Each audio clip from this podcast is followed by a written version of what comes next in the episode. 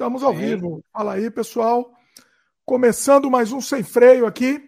Este Sem Freio de número 158, 158 episódios. Eu sou Dimitri Cosma. Nosso convidado, apresente-se hoje. Boa tarde a todos. Eu sou Marcelo Carrardi, do canal Cinema Ferox, do YouTube, que é um canal direcionado ao cinema fantástico, de modo geral, com uma paixão assim mais que assumida pelo ciclo de horror italiano, né, dos anos 70 e 80, mas eu falo falando de outras coisas, falando de filmes atuais, de outras escolas, de outras cinematografias, falamos sobre cultura nerd, geek, tudo, queer, cinema, uma série de, de outros elementos assim. Eu sou crítico, sou jornalista, crítico de cinema, sou jornalista formado pela PUC de Porto Alegre, tenho mestrado em comunicação semiótica pela PUC de São Paulo e fiz um doutorado em multimeios na área de cinema na Unicamp. Seria mais ou menos esse o meu meu percurso, assim, entre outras coisas que eu fiz na vida e outras escolas e referências e influências que eu tive de outras pessoas de dentro e muita gente de fora da academia. Muito bom, muito bom. Marcelo, ele entende muito de cinema, principalmente cinema fantástico, né? Esse vai ser o nosso tema que a gente vai falar sobre não só sobre cinema, vamos falar sobre a crítica, né, no Brasil, os canais de cinema fantástico, o preconceito da mídia no Brasil com cinema de gênero. A gente vai, vai dar indicações também. Vou pedir bastante indicação aqui para o Marcelo, que ele entende muito aqui, é um especialista em cinema. Vai falar sobre os críticos de cinema. Vamos entrar em política também, eventualmente, né, Marcelo? Com certeza, devemos. Pois é. é, é então, nos atuais tempos é necessário isso. Pois é, pois é. Bom, vai ser um papo solto. Estamos gravando, estamos gravando ao vivo aqui, né? Então o pessoal também que quiser participar pode mandar suas perguntas, comentários e a gente vai bater um papo solto aqui. Bom, deixa eu dar os recados antes de, de da gente começar a nossa conversa, tá? Os recados rápidos aqui. O pessoal que está começando agora já aproveita, já dá like logo no começo do programa. Se ainda não é inscrito, se inscreve, clica no sininho de notificação para o YouTube entender que você gosta do conteúdo que a gente faz, né? e, e que esse conteúdo é relevante para você, né? A gente está disponível em vídeo sempre no, no youtube.com/barra Dimitri Cosma e sempre no dia seguinte da transmissão desse programa vai para o ar nas plataformas de áudio também, Spotify, Apple, Google, Amazon Music, etc. Então, segue a gente lá se você também preferir, preferir no áudio, né? E esse programa, além de outros trabalhos meus, muitos outros trabalhos meus, games, filmes, artes, etc., tá tudo, estão todos disponíveis no dimitricosma.com. Então, fica mais organizado lá. Você entra, é, você, você vê tudo, tudo na ordem lá, todos os meus canais, onde você encontra meus games, tudo você vai encontrar lá no dimitricosma.com. Dá uma olhada, fica mais fácil.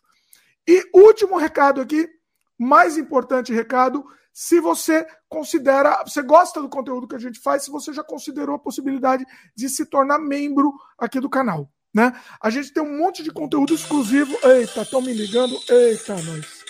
Acontece. É sabe faz ao vivo, né? Acontece, acontece, pessoal. É, se você considera a possibilidade de se tornar membro, a gente tem muito conteúdo exclusivo. E é, o principal é você. Oh, meu Deus! Ah, é difícil. Tá insistente, é importante. Não, não, deixa eu. Peraí. Pronto, foi. O, o que que acontece? Se você. É, é... Agora até me desconcentrei aqui. O telefone me desconcentrou aqui, Marcelo. Olha aí. Calma, calma, calma. Assim calma. Faz parte. Seguinte. E é bom, de, é bom deixar na, na, na, no mudo. Deixar isso no, na, na, na, edição mesmo do. Lógico, do, vai ficar, do, fica tudo, aqui fica tudo. Aqui não, não temos corte. Aqui é foi pro ar, aconteceu, fica. Eu acho, isso que eu acho legal, inclusive, de ser freio. Sim. É, bom, deixa eu me concentrar de novo. Seguinte. Além de você ajudar a gente, a, a, que é o principal, né? Você ajudar a gente a continuar produzindo conteúdo aqui, a gente sempre nada na, a, na contramão, né? A gente está sem freio e na contramão sempre. E eu adoro isso, vamos continuar na contramão. Então, se você gosta do conteúdo que a gente faz, considere a possibilidade de se tornar membro e de bônus, você vai ter um, uma tonelada de conteúdo exclusivo e Agora, pessoal, faz tempo que não tem coisa nova. Os membros, inclusive, ó, Yuri, Yuri Franco, que é membro, tá aqui, já tá assistindo aqui. Fala aí, Yuri. Temos um conteúdo agora. Inclusive, Yuri, você que é membro, ó. Yuri Franco já chegou. Yuri, você que é membro, coloquei ontem no ar um material que eu nem sabia que existia. Olha só, Marcelo, depois eu queria até. É, eu queria depois que você, você que é crítico, eu queria que você assistisse alguns filmes meus depois. Depois a gente vai, vai eu te mando para você assistir. Eu quero sua, sua opinião. Ah, eu quero ver depois. Muito eu bom. faço um vídeo sobre ele. Oh, ia ser legal, hein? Vamos, vamos, vamos combinar isso. Eu vou te mandar depois, então. Tá bom. Ontem encontrei um material que estava escondido, eu nem sabia que existia. Eram, são duas horas de making off do meu curta-metragem A Carne. E aí eu tava, fiquei de uma madrugada inteira assistindo. Coloquei disponibilizei para os membros agora, essas duas horas de material, inclusive esse monte de coisa, assim, um monte de, de, de, de intempéries durante a gravação, de, de, de, de coisas é, né, dos imprevistos, e, e, muito, muito legal. É um reality show da gente produzindo nosso, nosso curta-metragem. Ele foi produzido em um dia, varando a madrugada. Geralmente eu produzo varando a madrugada, até, até a manhã seguinte. Então tá disponível aí, pessoal o, o make-off completo do A Carne e também encontrei a melhor cópia, disponibilizei também para os membros, a melhor cópia do meu, do meu longa, do meu curta A Carne. Então também está disponível aí é, a, a, melhor cópia possível. Então é, assiste aí. A, recomendo vocês assistirem primeiro o filme e o, o curta e depois assistirem o, o o make-off. Inclusive, o make-off, eu sempre falo, não sei você, Marcelo, para mim o make-off é melhor que o filme, para qualquer filme. Eu sempre prefiro o make-off do que o filme. eu sempre comento ah, isso. Sim, tem extras em Blu-ray, DVD que são melhores que o, que o filme em si. Pois é. A história dos bastidores. Pois é. Assim, independente se eu amo o filme, tá? Eu posso amar o filme, mas eu vou amar muito mais o making off. E eu gosto muito também do. Eu não sei se você gosta disso. Eu comprava DVD, eu sempre colecionei DVD, principalmente pela faixa de comentários. Sim, sim. Você gosta, não? Você, você... Gosto, gosto. Era, era assim, é uma, é, para mim é uma delícia. Se eu estou sentado do lado do diretor assistindo o filme com ele, assim, é uma delícia isso. Sim, sim. E agora no Brasil eles estão com o excelente hábito de legendar os comentários, que antigamente não tinha legenda de comentários. Ah, tem, verdade. tem diretores que falam muito rápido, tem alguns termos muito técnicos, algumas gírias que não, não é todo mundo que, mesmo conhecendo inglês, entenda na hora, né? Então, isso ajuda muito. E o, as distribuidoras aqui estão fazendo isso agora. Eu acho um, um, algo muito, do, do, sabe, muito necessário, né? principalmente para quem tá, quer ser crítico ou quer ser um realizador, né, ter essa aula né, de cinema. Acho interessante. Sim, pois é, uma aula, exatamente, uma aula. É melhor do que qualquer, sinceramente, melhor que qualquer escola, assim, porque você, é, você tá junto com o diretor, você entende por que, que ele fez aquilo, né? É um negócio sim, incrível. Incrível, com incrível. Depois eu quero, inclusive, entrar, até anotei aqui na pauta, eu quero entrar em, é, em, no assunto mídia física com você também. A gente vai conversar também sobre esse assunto. Sim. Bom, encerrando o recado aí, quem tiver interesse, só clique em Seja Membro, você vai ter acesso a esse conteúdo imediatamente. E, ó, e eu descobri aí um baú de tesouro, eu estava procurando, descobri um baú de tesouro, um monte de coisa minha que eu vou disponibilizar também. A gente falou de faixa de comentário. Esse filme meu, A Carne, eu encontrei várias faixas de comentário que a gente nunca usou. Foi num, num, é, a gente ia lançar o DVD especial com um monte de extra, a gente acabou nunca usando. Então eu vou disponibilizar também para os membros um monte de, de material, assim, abrir um baú que eu nem sabia que existia. Depois eu vou disponibilizar para o pessoal. Então clique em Seja Membro e aí você já vai ter acesso agora, o que já está no ar, e, e também os futuros aí. É um cafezinho por mês, é, é, uma, é uma merreca, você vai conseguir ter um monte de conteúdo bacana. Bom, Feito o jabá aqui, Marcelo, aproveita você falou um pouco do seu canal, mas fala mais um pouco. Dá, faz o jabá aí também, pessoal que já está começando aqui, para o pessoal já, já, já saber de onde te encontrar. Bom, o Cinema Ferox está no, no YouTube. Ele iniciou anos atrás com o nome de Nudo e Selvaggio. Nudo e Selvaggio é o título em italiano de Perdido no Vale dos Dinossauros, do Michele Massimo Tarantino que era o nome de um blog que eu tinha. Mas não é o primeiro blog que eu, que eu tive. Eu comecei com o Mondo Paura nos blogs da UOL. Quem Olha. tem uma certa idade sabe que era, que eram os blogs da UOL. Lembro bem. Bom, bom então, aí eu sempre fui mais da escrita, mas o problema, Dimitri, é que eu estava vendo meus textos em tudo que é lugar, assinado por outras pessoas, pessoas citando informações que eu sabe, ah. camelei para conseguir, foi muito difícil, muita pesquisa, e horas e horas e noites adentro, e anos de pesquisa acadêmica mesmo, para um sujeito lá, não se dá onde, pegar e pegar essa informação e dizer que era dele. Então, a única maneira que eu vi de, de, de, de, não piratearem o meu conteúdo foi fazendo um vídeo, que o vídeo sou eu falando, aí não dá para copiar, eu, pegar eu falando. É. Embora tenham canais aqui no Brasil, até alguns muito famosinhos, que copiam canais lá de fora, só traduzem e, e, e fazem a, a versão deles. assim. Até eu vi um... já isso, eu vi isso. É bem feio, né? Sim. É feio isso demais. Teve canais lá de fora que repararam. Que eles acham que ninguém vai descobrir. É, é. Assim, você pode até se inspirar no conteúdo, mas você cita a fonte, né? Pelo, no mínimo sim, você sim. cita a fonte. No mínimo você fazer. É o, é o, o mínimo então, que você então, espera. Era a maneira que eu achei de pegar aquele pessoal que já me seguia dos, do, da, do, dos blogs pro, pro, pro canal e fazer via, Aí, aí tem essa coisa da, da, crítica em vídeo, que começou tudo muito rudimentar. Eu e o William, nós começamos com uma edição muito simples, gravando em, em no, no, celular. Agora depois a gente tem uma, agora tem uma câmera. Com, com o tempo foi melhorando. O William sempre estuda muito edição, uh, efeitos, coisas para aprimorar mais, que até uh, acaba sendo um, um, um material para ele, de divulgação de trabalho para ele também, da parte da edição. Uhum. E aí a gente fica. É, é, aos poucos a gente começou a, a, aprimorar a linguagem, o texto, o roteiro, que não, não como está agora é muito diferente de como era antes. Embora eu veja vídeos antigos que eu goste, assim, acho interessante. Tem uma certa crueza que eu acho interessante.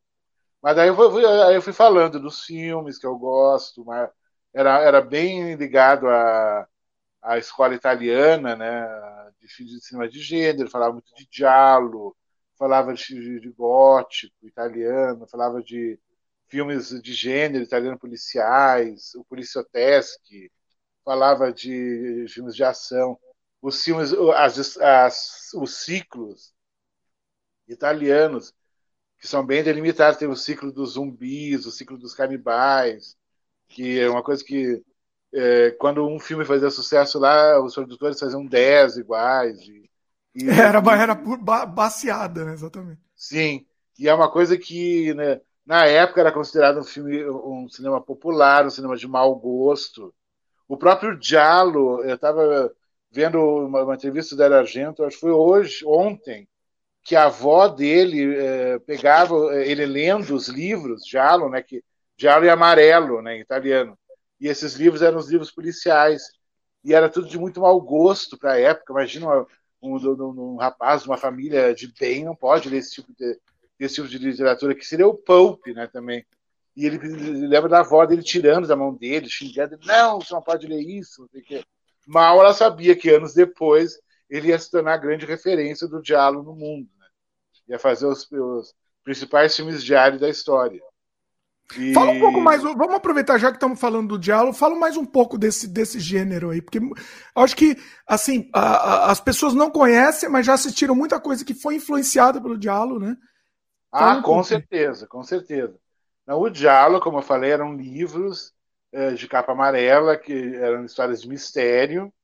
A maioria eram de assassinos em série e havia toda uma a, é, aquela, aquelas, aqueles clichês narrativos né, do, do, do, da literatura policial, que vai o detetive investigando as pistas, uma, uma hora um é suspeito, outra hora o outro é suspeito, e só no final tem a grande revelação. A maioria desses livros era sobre essas histórias, tinha um, uma pitadinha mais erótica, uma pitadinha mais eh, violenta. Aí começou a se fazer uma série de filmes nos anos 60, tem o, o, o Seis Mulheres para um Assassino, do Mário Bava, e tem A Garota que Sabia Demais, também, do Mário Bava. São dois filmes fundadores disso, que acabou gerando mais tarde esse subgênero que é muito grande, tem muitos filmes, e até de fora da Itália.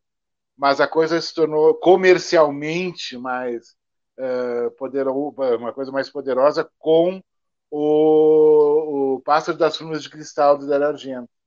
Aí Sim. ele começou a, a vir que, que, dava lucro. Aí ele fez a trilogia dos animais, né, o Pássaro das Plumas de Cristal, o Gato de Nove Caudas, o Quatro Moscas no Velo do Cinza. Tudo isso é lançado já no Brasil em, em home video. E, tem numa, num, num, box chamado Cinema de Arte de Dario Argento, tem na coleção Diálogo, que é essa aqui, ó. Tem, já está no 11 volume. Olha aí. E assim eram as capas, os livros eram assim, ele tinha uma, uma, uma, imagem e aí o título em cima, eram amarelos. Eles pegaram essa, essa ideia da, do livro para fazer os, a capa dos boxes. Isso é a Versátil Home Video, que é a nossa grande colaboradora aqui do canal. Aí... Ah, o pessoal colabora com vocês no canal, são, são parceiros, assim, legal. Isso. São parceiros, a, a, a Versátil e a Um Filmes, lá de Jundiaí. Não legal. posso deixar de dizer isso, que não é todo mundo que apoia, né? Sim, é mais uma, uma, uma um, um, canal mais alternativo, mais o, o, lado B do lado B, como é o meu, que tem uma série de características que, que diferenciam dos outros, depois vamos falar sobre isso. Aí, é, falando de, falando de diálogo, aí os, os filmes foram uh, se diversificando. Tem o Sérgio Martino, que está com. A maioria dos filmes dele estão nessa coleção da Versátil, Diálogo.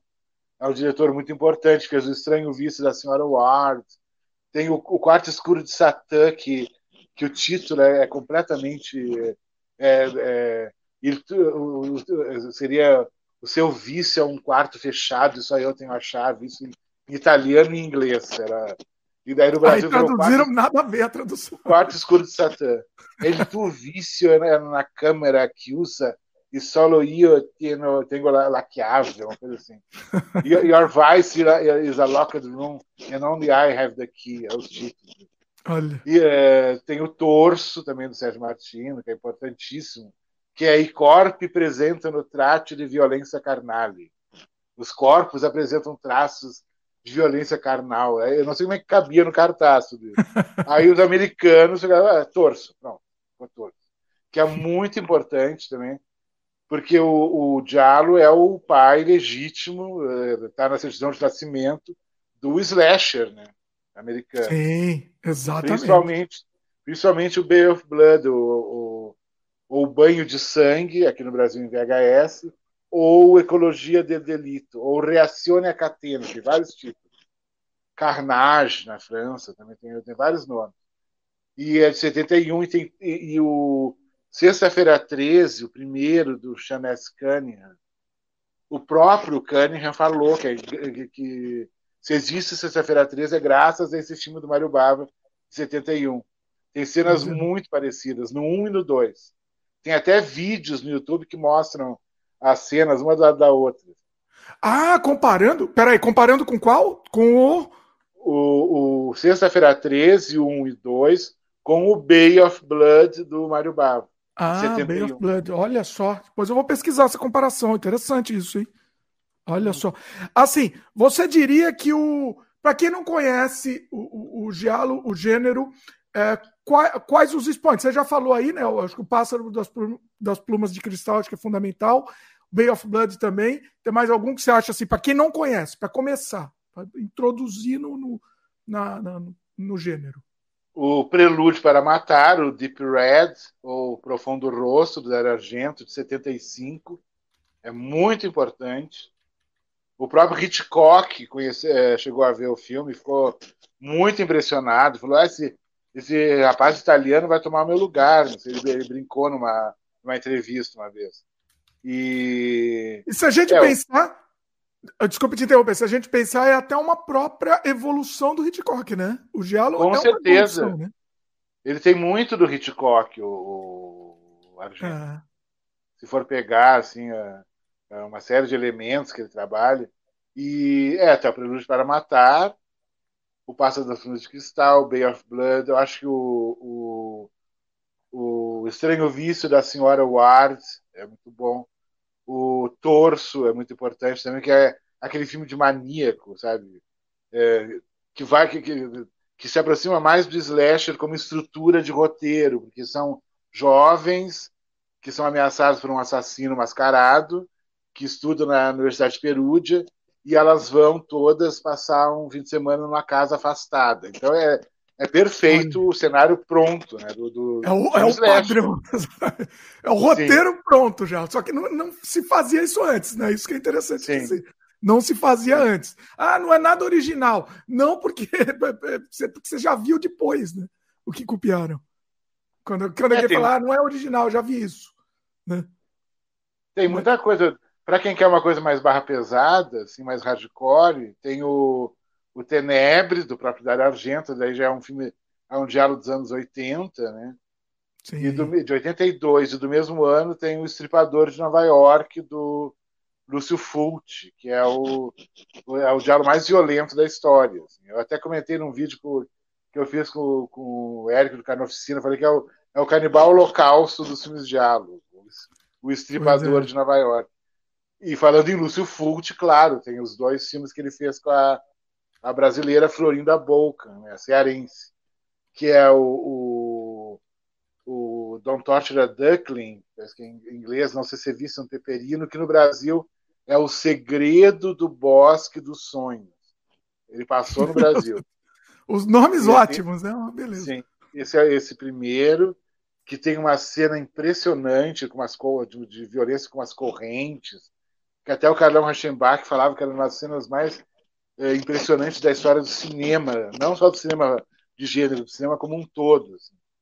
E tem a, a, lagartixa com peles de mulher.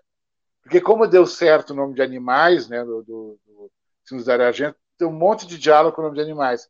Eu já fiz Segue um vídeo sobre filmes uh, diálogo com o nome de animais. Eu fiz um vídeo, vou fazer um outro vídeo agora, uh, com mais cinco filmes. De tanto que, que foi feito. E é, é, é, que é a lagartixa com a lizard in a woman's skin, aí já é mais psicodélico, tem a ver com LSD, tem trilha sonora do Ennio Morricone, é, é, é na Londres dos anos 72, que está com toda uma efervescência do rock, da psicodelia, aquelas coisas. É bem esse cenário. Muito erótico, muito forte. Ele teve vários problemas com a censura e tem efeitos do Carlos Rambaldi, famoso Carlos Rambaldi, que fez o, o criador do ET, né, do Spielberg, que era um, um, grande técnico de efeitos especiais italiano, muito famoso. E então ele, ele, ele, tem um efeito que ele fez com os cães com, a barriga, com o ventre aberto. Isso chocou a censura nos Estados Unidos, eles cortaram. A, a, mas, mas, eles cortaram de um jeito que a montagem ficou coerente, porque mas que logo em seguida que o Brasil só tem uma porta que fechou, parece que a porta fechou e não apareceu nada. Ah. Mas ele teve muitos problemas. O americano tem problema com, com isso e com, e, e com sexualidade também. Sempre. É, ah. E o filme tem uma carga erótica muito forte. Um filme de 72. Porque tem, tem, tem os sonhos, os devaneios dela, que ela é sexualmente reprimida, que ela é, ela é, ela é obcecada pela vizinha, que promovia festas, e o pessoal tomava ácido, tinha sexo em grupo, aquelas coisas, tudo o padrão da época 72. Em Londres, né? Era mais ou menos o que rolava, a vibe era essa. E ele captou muito bem isso. E é um filme muito legal. A Lagartixa com Pele de Mulher, que eu descobri que passou no Brasil. Agora não sei se teve tantos cortes quanto teve nos Estados Unidos, ou se para cá eh, veio sem cortes, que às vezes acontecia isso, quando vinha para o Brasil, eles mandavam a versão original para o cinema. Ah. Quando não era censurado, censuraram tudo. Sim, ou censura de vez também. Né? Agora, esses que você falou, por exemplo, que tá lançando, você mostrou aí o, o, DVD, né? O pessoal tá, tá levando. Tá, tá, esses lançamentos agora são, são sem corte? Ou são... Todas, a, a, a Versátil tem uma. Uh, trabalha com a seguinte filosofia: é obrigatório que a versão seja integral e que tenha a melhor imagem possível dentro do suporte, ou dentro do DVD ou dentro do Blu-ray. Senão eles não lançam, preferem esperar vir uma outra uh, matriz, uma outra restauração para lançar. tem filmes que eles estão esperando há muitos anos, que eles não lançaram ainda porque não, ainda não apareceu aquela cópia né, de, definitiva, como chama. É. Então eles, eles trabalham com isso. Então tudo agora sem cortes. Essas últimas novas gerações tiveram o privilégio de ver os filmes sem cortes quando eles começaram Sim. a surgir em DVD, quando surgiu o DVD, que aí formou toda uma legião de diretores, tipo Alexandre Aja, Eli Roth, esse pessoal todo é, é, descobriu essa cinematografia pelas novas tecnologias, né, pelo DVD principalmente. É, então, exatamente. É, é, isso. A gente ouvia falar, no, nos anos 80, sei lá, a gente ouvia falar e era muito difícil ter acesso, né? E aí Sim. o DVD foi isso, foi a popularização, assim. eu lembro também, eu de uma hora para outra, com um monte de coisa que eu que sempre quis correr atrás, tal, que queria encontrar, não achava, né? E depois baixar também foi uma... porque aí o DVD também começou a lançar coisa, coisa, mas não era coisa muito obscura. E aí a baixação a gente conseguiu a coisa mais mais obscura mesmo, muita coisa que, que sempre quis assistir e não consegui. O próprio Canibal Holocaust só, só consegui assistir baixando se pela primeira vez. Né? Sim. Uh, agora sim, vamos falar, você tá falando de mídia física, né? DVD. Uh, você ainda, ainda compra mídia física? Você ainda é colecionador? Eu colecionei muito, mas eu confesso que agora eu parei. Eu tô no Canadá, né? Também. É, é, eu, a minha coleção ficou no Brasil. Só para você ter ideia. Eu ainda tô com a coleção, mas tá no Brasil. Não consigo trazer. E você tá aí que, que tem tudo lançado. Dá é. baratinho. Aqui, na, aqui a muito custo essas, essas distribuidoras, heroicamente, a Versátil, a um filmes, a, a OP Obras Primas também, e outras menores, estão lançando do jeito que é possível. A, a Versátil está com uma curadoria de pegar essas coisas mais difíceis e como não tem como lançar em Blu-ray, eles lançam em box temáticos. Tem esse box, o, box dos filmes Jalo, tem um outro, outra coleção dele chamada Obras Filmes do Terror, que tem seis filmes em cada box, em três DVDs. Tem a, a que agora tem spin-offs, tem o Obras Filmes do Horror Mexicano, já está no segundo volume. Já vai ter o segundo volume do Gótico Italiano. Já teve do, do, do cinema de, eh, de horror francês. Então eles eh, já teve do japonês também, cinema exploitation, aos poucos eles do jeito que é possível, né? Ah, o ideal seria lançar, tipo, lançar um filme do Joey da Mata, lançar um Antropófagos, do Joey da Mata, em Blu-ray no Brasil, mas isso aí era, era o nicho. Pra, então, é muito nicho, né? Esse é, é o muito problema. difícil. Uhum. Porque pelo menos mil peças tem que ser lançado. Mil pra valer peças, a pena o, Agora, valer a pena o investimento, porque né, é. as fábricas de Blu-ray no Brasil praticamente não existem. Não existe como fazer um Blu-ray no Brasil. Tudo, qualquer Blu-ray que se fa... que, se, que uma distribuidora uh, lança aqui no Brasil, ela é finalizado nos Estados Unidos. Isso é muito caro. Uhum. O dólar está caríssimo. Olha. É, é, olha só que interessante. No Brasil, então, não se produz Blu-ray.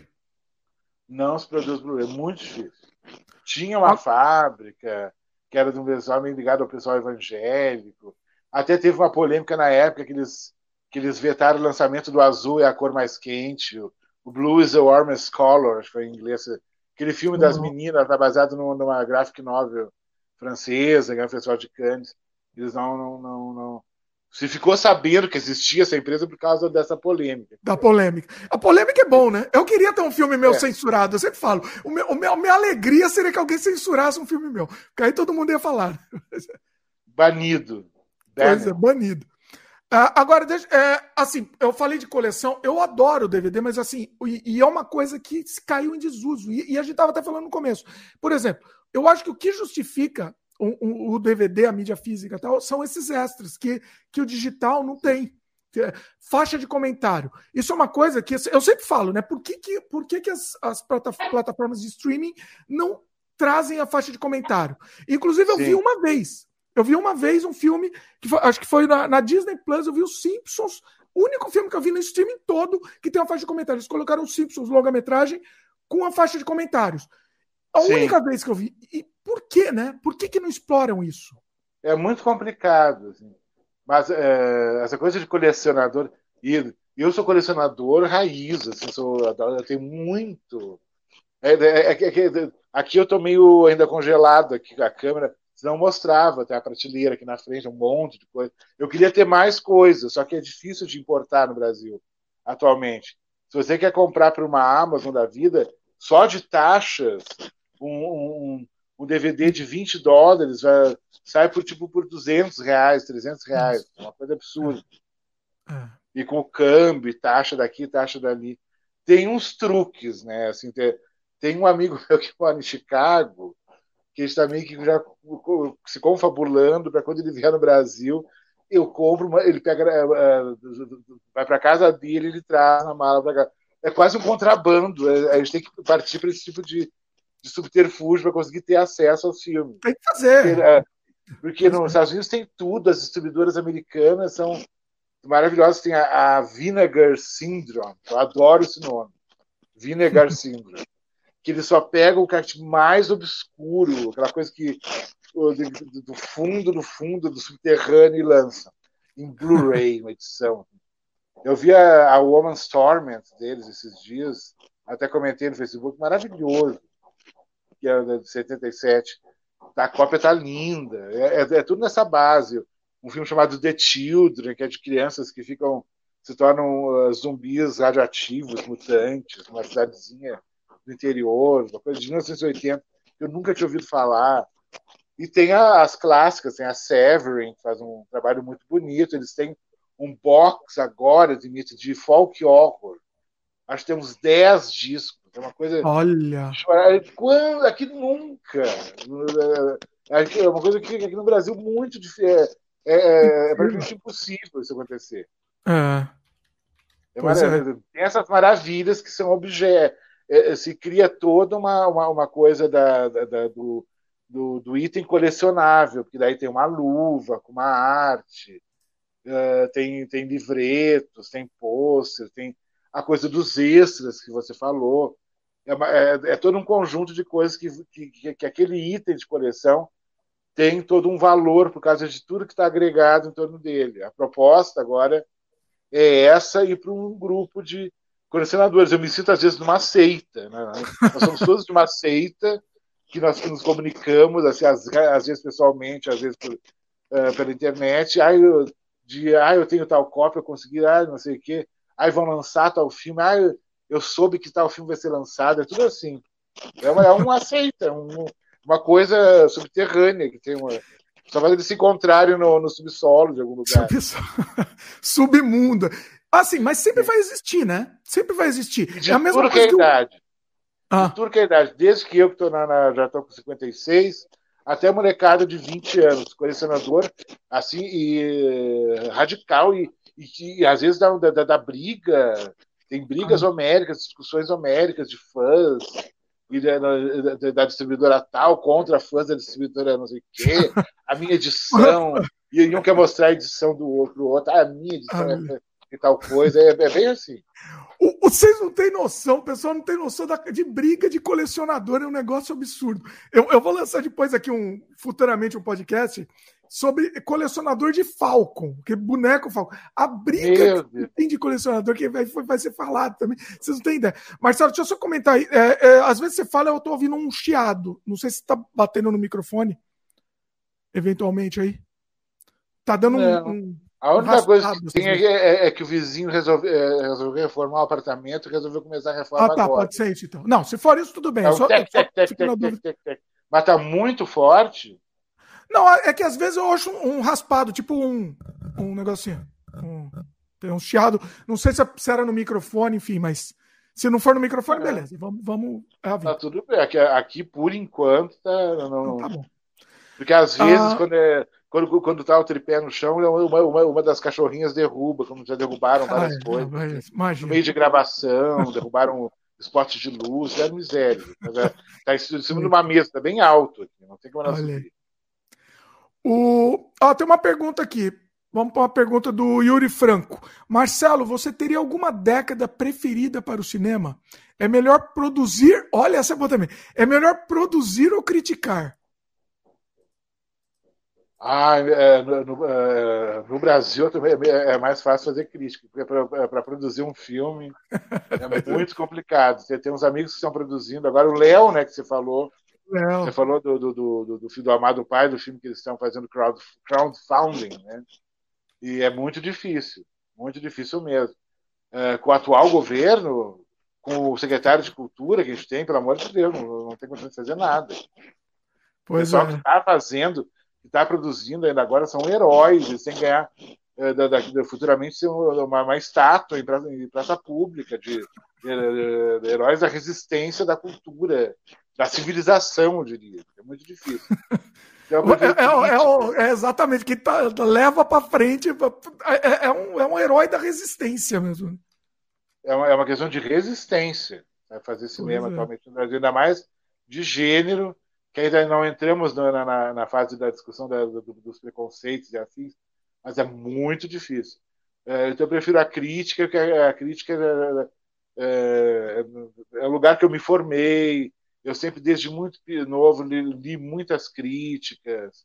Eu lia muito o, o Cosati, o Goi Danovich, lá em Porto Alegre, o Celso Biafora, aqui em São Paulo, o Inácio Araújo, que para mim são pessoas que não uh, sem preconceito com nenhum tipo de cinema que tinham uh, eram muito generosos até com filmes de gênero até mais toscos assim eles viam uh, poesias e coisas nos filmes que a crítica acadêmica brasileira uh, colonizada, que a maioria até hoje não via, sabe? Então é, é, foi, foi que eu me formei, fora outras coisas, né? na faculdade, aquela coisa de faculdade, de você ir no cinema, aí você vai para o bar, fica discutindo, beber, aquela, aí era uma fase muito boa, a gente, ia, a gente via os filmes, ia todo mundo para o bar discutir depois, e tinha brigas, homéricas, um defendia o filme, outro criticava. Isso está faltando hoje. Hoje em dia. Tinha, que ter mais isso. Hoje o, é tudo pela internet, ah, eu odiei o filme. Mas por que, você não gostou? Ah, não sei. Não, é, é, é, é, só frases de efeito. Eles escolhem um alvo e a manada vai atrás desse alvo. E ou gosta ou odeia um filme. Atualmente é. é não tem o meio termo, né? Não, não, tem o meio termo. Ou você ama ou você odeia. Não, não tem mais. Não tem. Pois é. Você falou do Léo, né? Ele, eh, a gente fez um sem freio aqui com ele, 154. Para quem quiser quiser assistir, vale a pena, realmente vale a pena. Ele fala sobre todo esse processo, a dificuldade de produzir hoje em dia, né? Ele está partindo para o financiamento coletivo, inclusive. Então, eu recomendo que vocês assistam. Aí tem a outra pergunta do, do Yuri, né? Que o Yuri tinha feito do qual é a década preferida sua? Ah, sim, sim, eu sabia que ele tinha feito. Anos 70. Dá para ver, né? Pelos referências. Anos 70, é, a década que o cinema foi mais longe. Nos anos 70 foram feitos Saló, do Pasolini. Uh, foi, é feito, foi feito Império de Sentidos. Tá bom? O que mais? Olha aí. E, e no final. Uh, se bem que o Canibal Local se acreditado como 1980, mas ele foi feito em 79. Mas é uma década que tem muita coisa. Né? Último Tango 80, em Paris. A 80 ainda está nos anos 70, vai, vamos dizer. Último Tango em Paris, tem muita coisa dos anos 70. Muitos italianos, o cinema italiano, principalmente, eu, eu acho que eles foram os que foram mais longe, assim, foram os italianos. Embora tenha coisas extremas da Alemanha, do Japão, até Estados Unidos, mas os italianos eles chutaram o balde nos anos 70. Então. Impressionante. O Emanuele na América, Ai. do Joey da Mato, que ninguém fala do, do Emanuel América, ninguém fala do Joey da Mato, diretor importantíssimo, só eu falo. Eu, eu, e alguma, eu, mais meia dúzia. Acho que só tem um filme deles que foi lançado, que foi o A Morte Tem um Sorriso de um Assassino, com o Klaus Kinski, que saiu numa, num box da Versace. Acho que o, um dos obras-primas do terror. A única coisa que saiu. Mais, acho que mais pelo Klaus Kinski do que por causa dele, né? Não sei, embora a curadoria da Versace seja muito boa, o Fernando Brito é um ótimo papo, Fernando Brito. Olha aí. daria umas, um podcast umas quatro horas. Tanto que, porque o Brito vem lá da época da, da, da, do balcão da locadora, da 2001. Hum. Olha. Então, isso foi é, uma Bons da, tempos, isso. Ele vem lá de trás e foi se formando, formando, formando, fez todo, fez o doutorado dele, parece que foi em literatura inglesa mais ligado à questão do gótico. Ele fala, ele dá vários cursos. Ele, é, ele, ele é, a curadoria dele é bem interessante, na verdade. É, é, é, um dos grandes nomes que a gente tem em termos de curadoria para mim. É, ah, vou, vou, vou, vou, entrar em contato com ele sim, acho que é interessante. Vou fazer um sem freio com ele aqui. Com certeza. Agora, você estava comentando que a sua década favorita é, é, era a década de 70. Eu, eu acho que eu tendo a concordar também com você, tá? E eu tenho uma teoria que eu já, já fui criticado por essa, por essa minha teoria, ver se faz sentido o que eu vou falar, tá? Eu, eu considero que o cinema começou a se infantilizar. Na década de 70 você viu que não tinha. É, assim, porque quem vai pro cinema, principalmente hoje em dia, é molecada. Quem vai pro cinema, o cinemão, é para criança, é, é feito para criança. E, e, e, a gente vê a diferença dos filmes, dos grandes filmes que passavam no cinema nos anos 70 para agora, que são raríssimos. Né? A maioria vai direto pro streaming, eventualmente. Eu acho que o cinema, hoje em dia, o cinema, né? O, o, a telona lá grande que você vai e senta com um monte de gente, acabou virando uma atividade infantil. Sim, sim.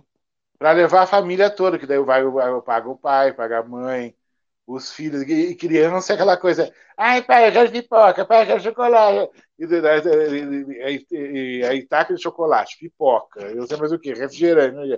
mais o ingresso, eu, tenho pena de uma família com, com filhos pequenos, hoje em dia, a fortuna que eles deixam no cinema.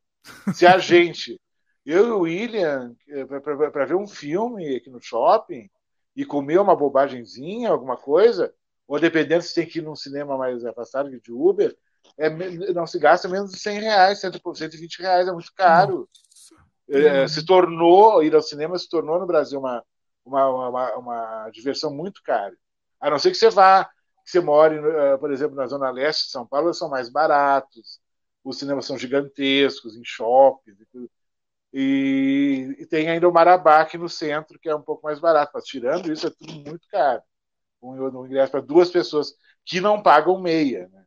Que a, com, meio, a meia entrada, que é uma coisa muito complicada no Brasil ainda, aí ainda vale um pouco a pena, dependendo se você vai de segunda a quarta cinema. Eu acho que devia. A meia entrada é uma coisa, questão polêmica, né? Eu acho que devia ser meia entrada para todo mundo e pronto. Eu, não, eu acho que, que era o mais justo. Né? Sim. O que, que você acha? Ou, ou por horário. Se você quer, se você quer ir na matinê, é, é é, hora, é um preço tanto, que é de noite, que é horário nobre, às 8, 10, das 8, são das, das 10, ou até na sessão das 10 tinha que ser mais barato, porque tem cinemas que, estão, que não tem mais sessão das 10. Ah, As pessoas não porque não mais. enche, porque não vai, porque vai pouca gente. É isso? Sim. Ah. Sim. Agora, você ainda vai para o cinema? Vou, não tanto como antigamente, mas a gente vai. Independente, independente de pandemia e tal, é que a pandemia me fez assim repensar. Eu, eu tenho, eu sinceramente, eu tenho sé sérias dúvidas se eu vou mais alguma vez na vida pro cinema. Eu tenho sérias dúvidas. A gente foi ver o, o, o novo Candyman, foi o primeiro filme que nós vimos depois da, de, de dois anos de pandemia. Mas é, foi tranquilo, não tinha muita gente, é, todo mundo de máscara, aquela coisa. Aqui em São Paulo está mais, tá mais tranquilo. Já era para a gente estar sem máscara na rua. Mas o Dória, não, que é o, o meu comitê científico, que, que, é motivo de piada no Brasil inteiro, o comitê científico do Dória. No Rio já não precisa de máscara, Brasília não precisa de máscara, mas aqui não. E no Rio, daqui a uns dias não vai precisar de máscara nem dentro de lugares fechados. Olha aí. Aqui no Canadá tá liberando também. Aqui, na verdade, para andar na rua nunca precisou de máscara, Sim. andar na rua, né? Agora, você vai em lugar fechado, nunca foi obrigatório. Você anda se você quiser, né? Mas lugar fechado é, geralmente era obrigatório e agora está começando a dar uma, uma também aberta, a, a, abrir um pouco também isso. É meio de transporte, tipo o do, o do, do, você pegar o metrô na Sé às seis da tarde, Sim. É uma, você fica esmagado, aí eu acho que ainda seria interessante usar máscara, ainda uhum. hoje, para evitar outras coisas, porque teve uma, uma epidemia de gripe, uh, o, o, vírus mais recente da gripe, que foi violenta, todo mundo pegou uma gripe horrível. Eu fiquei um mês gripado. Foi um inferno. Uhum. E nesses casos, sim, mas, mas o, cinema está tranquilo, tá, tá, já está bem mais tranquilo. O, única, o, o que me incomoda realmente na máscara é a academia. E fazer exercício com máscara. É complicado. Sabe? Você rende menos da metade do que poderia render, porque sufoca. Né? É muito Sim. complicado. E cardio, uh, bike, essas coisas que tem que pedar, caminhar. Não, não, não, eu não consigo. É, é, é, não dá. Fisicamente. Eu tenho que, eu tenho que fazer, tirar a máscara, mas daí se, se atira, já fica um coleguinha do lado. Hum, assim, já, já tá julgando. Tá te julgando. Tá? É porque, é porque no Brasil a coisa. É, é, usar máscara ou não usar, disfarçar que está usando máscara, virou uma questão de ser de direita e ser de esquerda. É, é verdade. Não só no Brasil, viu? Não só no Brasil. Tá aqui tá e tá exatamente igual. Você usa máscara, é exatamente, é sua posição política por causa de uma máscara. Sim. É, é complicado, é complicado. É. Mas voltando, a gente tava falando da a, a, questão da sala de cinema. É que assim, eu falei, tem a questão de pandemia, tal, máscara, essas coisas, e tem a questão também, eu não sei, a questão de conforto. Eu vou ser sincero, eu, eu, eu fico muito mais confortável de assistir na minha televisão do que assistir numa sala. Ah, sim, sim, com certeza. É.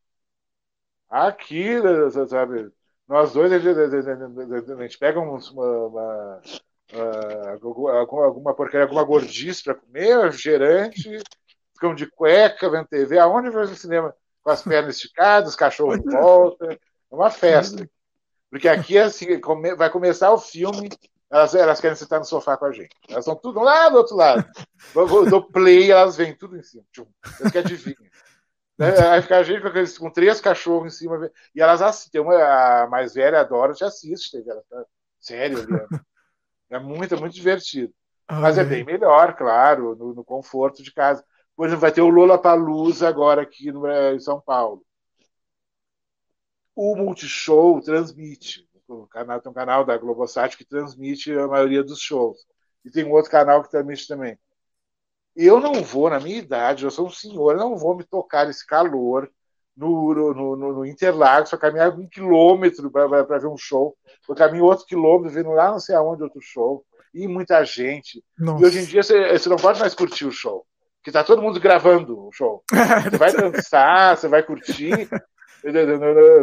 Eu soube de uma história no, show do Depeche Mode que o, não sei quem esbarrou num, num coleguinha que estava gravando. Houve um desafio, encheu de desaforo. Eu estou gravando, eu paguei ingresso. Eu paguei para gravar, eu paguei. É impressionante uma massa de gente, todo mundo gravando o show com celular. Olha aí.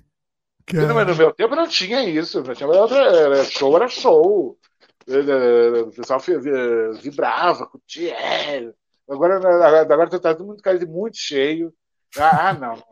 Eu vou ver o Lola Palusa em casa, a gente faz um almoço, pede alguma coisa para comer, fica vendo, pronto, eu vejo o palco, vejo a cara do cantor. Essa é lá, muito melhor, muito melhor. Um bom ventilador, fresquinho, tudo melhor. Eu, não, eu também eu não consigo mais, não. Eu, chega uma hora que é, é isso, abre a mão, abre mão disso. É. Os, os jovens, os jovens, eles aguentam, eles gostam. Né? Deixa... Eu não e olha que os jovens, eu, eu, eu ia, quando eu era jovem, eu, gost... eu ia nessas coisas meio que foi, entre aspas, forçado. Porque assim, eu também nunca gostei muito desse negócio de multidão. Então, já que você é, é obrigado, né? Você é obrigado. E tem o Rock in Rio no final do ano, que também ah, o Multishow transmite todos os shows, eu vou ficar aqui. Nossa. Eu não vou tocar para o Rio de Janeiro, e, e, é um inferno na Terra o Rock in Rio. É os dias de maior calor, parece que eles escolhem. São Pedro escolhe. Ah, hoje tem Rock in Rio, vou tocar em 42 graus. eu, eu, eu pago para não ir. Eu, tipo, eu pago para não ir. Tô fora. É, bom, voltando ao assunto de, de crítica de cinema, né? Eu tenho uma curiosidade. É, você, assim, você como crítico, você assiste o filme anotando? Como é que é que funciona? Como é que você faz? eu uh, antigamente eu anotava, eu tinha um bloquinho. Agora eu já vou, eu, eu abro um bloco de notas depois, às vezes no. Mas depois no, ou durante? Isso depois e, e para procurar as coisas, as coisas que eu tenho que pesquisar. Ah, porque atualmente você tem toda a ficha, todos os detalhes, fichas, a equipe, atores, elenco, tudo tudo tem no, no, no, no, no, São, no, no, Santo e MDB. Então, MDB é uma coisa que eu pesquiso diariamente, várias vezes por dia. E tem os IMDBs cover, os, a, a, os MDBs alternativos também, que são muito bons. Tem outras uhum. informações também. Hoje em dia não, não é mais tão necessário anotar. Só se tem alguma coisa muito extraordinária, assim. Mas eu vou, eu vou, eu assisto do, do, do me chama atenção, depois eu anoto é, em, em, blocos, né? tal coisa me chamou atenção, tal coisa, tal coisa, para depois montar, por exemplo, um texto para um vídeo, uma coisa. É, é Você não anota assim, na hora, então, para não te interromper. Na hora, não. Na hora, não anoto mais. Eu, eu sou do tempo, que eu me lembro de outros que também, que, que a gente saía do cinema ia para o cartaz na frente do cinema anotar o nome das pessoas, porque não, não, não, não tinha internet, não, não tinha nada. Mais, né? Era a única forma de saber, e vinha no Olha. cartaz. Né? Era, era, você, viu, você, você, viu alguém na frente do cartaz anotando, era crítico de cinema. Agora, eu não tinha pensado tudo, nisso. Tudo é, tudo é, muito fácil hoje em dia. É muito fácil. É que Gerou quando eu digo uma, de anotar, uma... eu digo de anotar, Sim. não é nem de nome essas coisas, mas assim, é algum sentimento que você teve no meio. Ah, isso daqui, ah, isso entendo, não faz sentido. Entendo. E depois você não vai lembrar, entendeu? Terminou o filme, você não lembra sim. mais. Sim, sim, sim, sim. Você chega não, a anotar alguma coisa assim? É, não, não, num caso muito assim, forte, extremo, sim. Que aquilo ali pode estar conectado a um outro filme, a uma outra coisa, ou uma obra de arte, que tem os diálogos né, entre cinema e, cinema e escultura, cinema e pintura, cinema e, e literatura, tem vários tem os diálogos que são travados, né? É, entre várias artes dentro de um filme. Isso é, é interessante anotar. E às vezes tem alguma coisa muito específica que tem que anotar. É, é porque cê, não tem jeito, né? Você acaba assistindo. O, cê, você não consegue assistir isento, né? Você acaba assistindo e já pensando. E, e, já meio que fazendo a crítica ao mesmo tempo. É assim que funciona? Sim. Mais ou menos. Eu vou fazendo a crítica na minha cabeça. Isso eu aprendi com meus mestres, meus professores, minha orientadora, a professora Luciana Gibe. Eu aprendi, isso muito, a ter esse olhar muito uh, focado dentro do filme, a mergulhar dentro do filme sem amarra nenhuma. Isso eu aprendi com, com, com o Carlão Reichenbach, saudoso, meu amigo, morro de saudade. Ah, faz é? muita olha, falta. Amigo, olha aí. Faz muita falta. Ele tinha uma a sessão do Comodoro, que durou oito anos no Silicesc. Era é, uma vez Vou fazer um, um, parênteses aqui. Ele, ele exibiu um dos, um dos nossos filmes lá, hein? Foi Sim. o A Carne. Ele exibiu lá. Isso. Olha só. Então, aí é, tinha o, o, antes, o durante, o depois da sessão. E muita gente que, que, que, eu, que são meus amigos até hoje, eu conheci nessas sessões desde a primeira. A primeira sessão era dois filmes, era o Santa Sangue, do Rodorovsky, Nossa. e Canibal Holocausto. Ah, olha aí, só coisa ruim, só coisa, coisa fraca. Na mesma noite, o pessoal saiu assim, não achava saída do cinema. Foi muito doido. Ponto, né?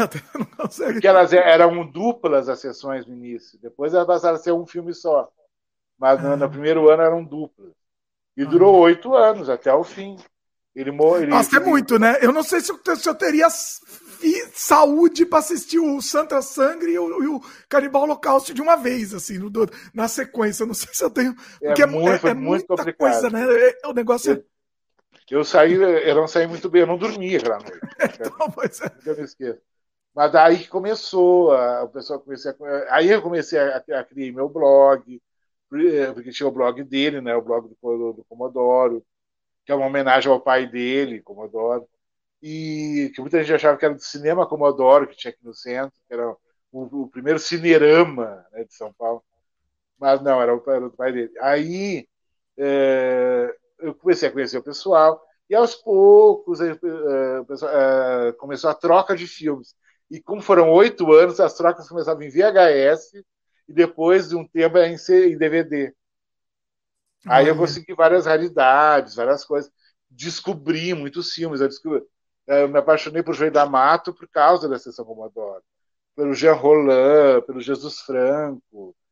É, muito cinema lá do B, assim, ele, ele pegava e, e, passava na tela do Cine Sesc, que é o cinema mais importante de São Paulo, por vários motivos. Então era, era dava toda uma sacralidade, né, aquela, aquele filme estar ser exibido na tela do Cine CS.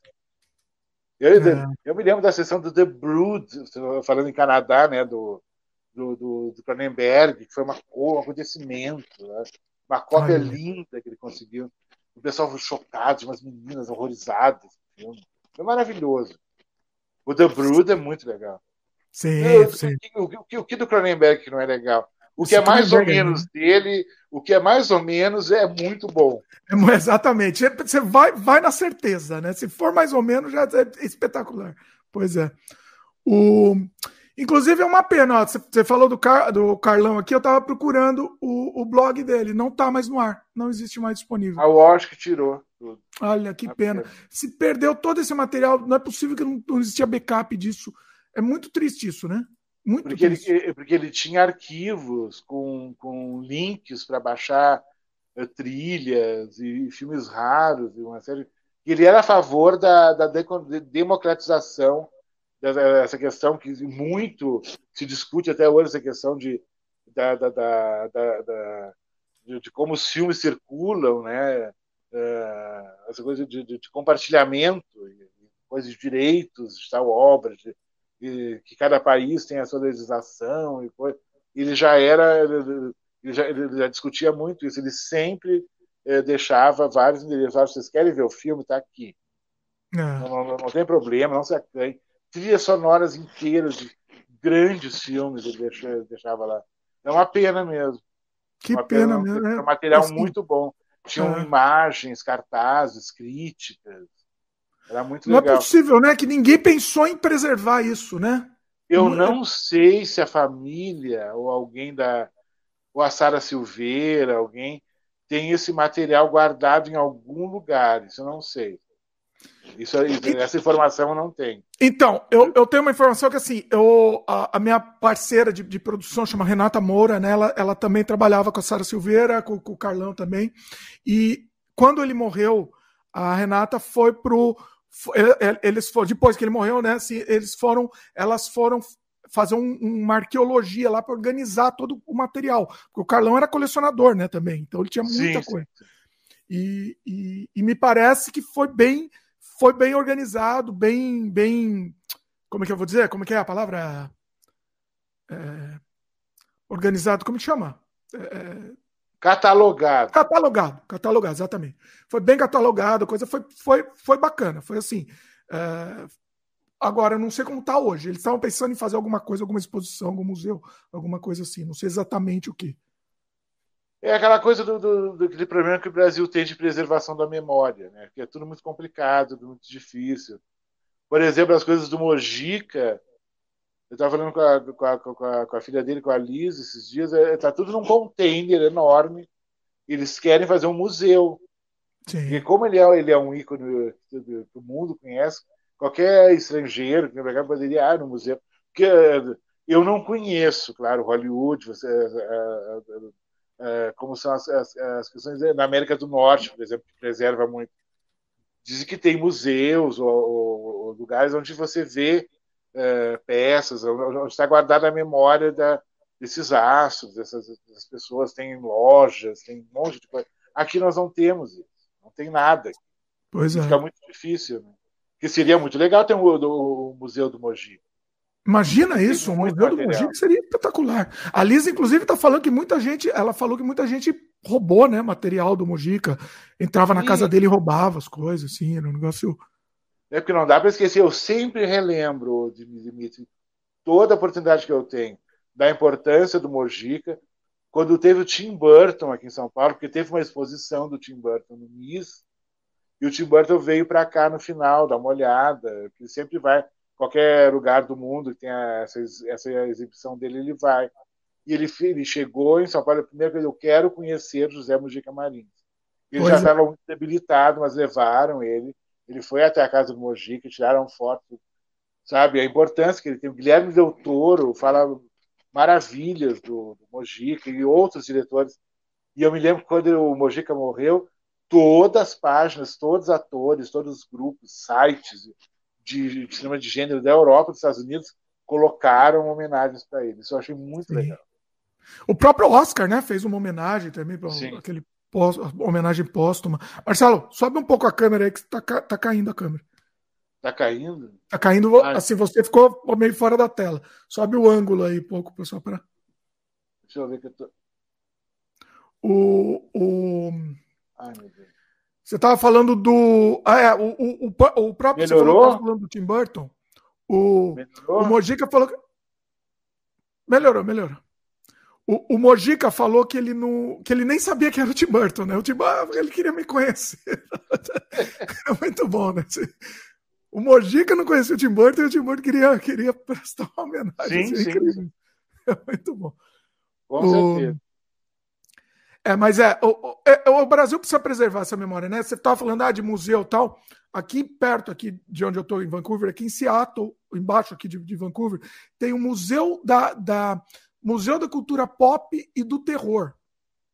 Então é um museu com um monte de peças originais de filmes assim gigante assim muito bacana e não existe nada parecido no Brasil né e acho que vai ser impossível não. existir uma coisa é, é, muito difícil né que exista é, é Nem loja nós temos aqui né? uma loja legal dedicada a terror a ficção científica não existe teve um menino que tentou fazer alguma coisa parecida que até é diretor agora não me falha o Rodrigo Aragão né Rodrigo Aragão. Não, não, é, não, não, não é o Rodrigo. Um aqui de São ele Paulo. Ele fez um museu. Não, ele fez um museu lá. Eu estou falando de lojas. Teve um menino que fez uma loja chamada O Cara dos Quadrinhos, em homenagem àquele personagem do, do Simpsons, que tem o, que é a loja de quadrinhos, claro. Ah, não foi o algum... Claudio, Claudio Olovitch? Isso. Tá, já então, entrevistamos aqui no. A, a única pessoa que teve alguma iniciativa do, do gênero aqui em São Paulo foi ele. Pois é. O Já entrevistamos ele aqui no Sem Freio. Para quem quiser assistir, Sim. tem aqui no Sem Freio. E tem o Rodrigo Aragão também, temos aqui no Sem Freio também. Opa, dois, duas figuras muito. Eu gosto muito dos dois. Pois é, muito bom, muito bom. Vou até tô pensando em trazer eles de volta também logo, logo. Mas estava falando que eu te interrompi, falei. Não, então, questão de lojas, por exemplo, em Buenos Aires tem várias lojas que, que você compra coisas ligadas a, a terror, a ficção científica, a fantasia, itens, livros, camisetas, coisa ligada à música. Tem a, a, famosa Mão do Macabro, que há anos e anos, numa galeria lá em Buenos Aires, tem, uma, tem a Splatter Gore, tem um monte de lojas em, em Buenos Aires.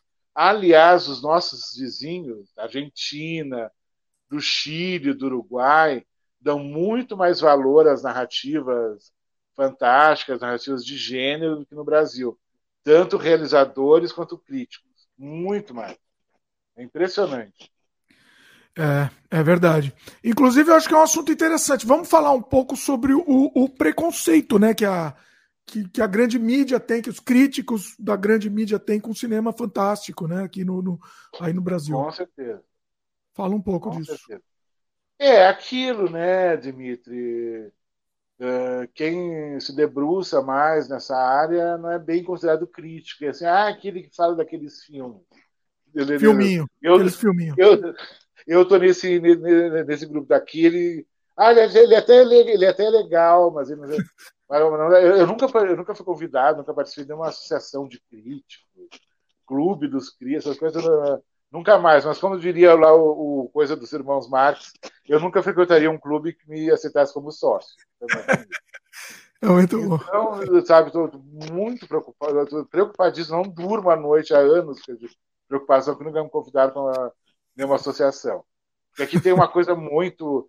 Ah, um academicismo europeu, isso já vi lá dos anos 60, que é, existe só um nicho de filmes e de diretores que que podem ser uh, criticados, insensados, e se você for uh, uh, mergulhar no cinema de gênero, você não, não tem muito valor. E isso já vai para as curadorias, isso já vai para os programadores de canais, inclusive de TV por assinatura.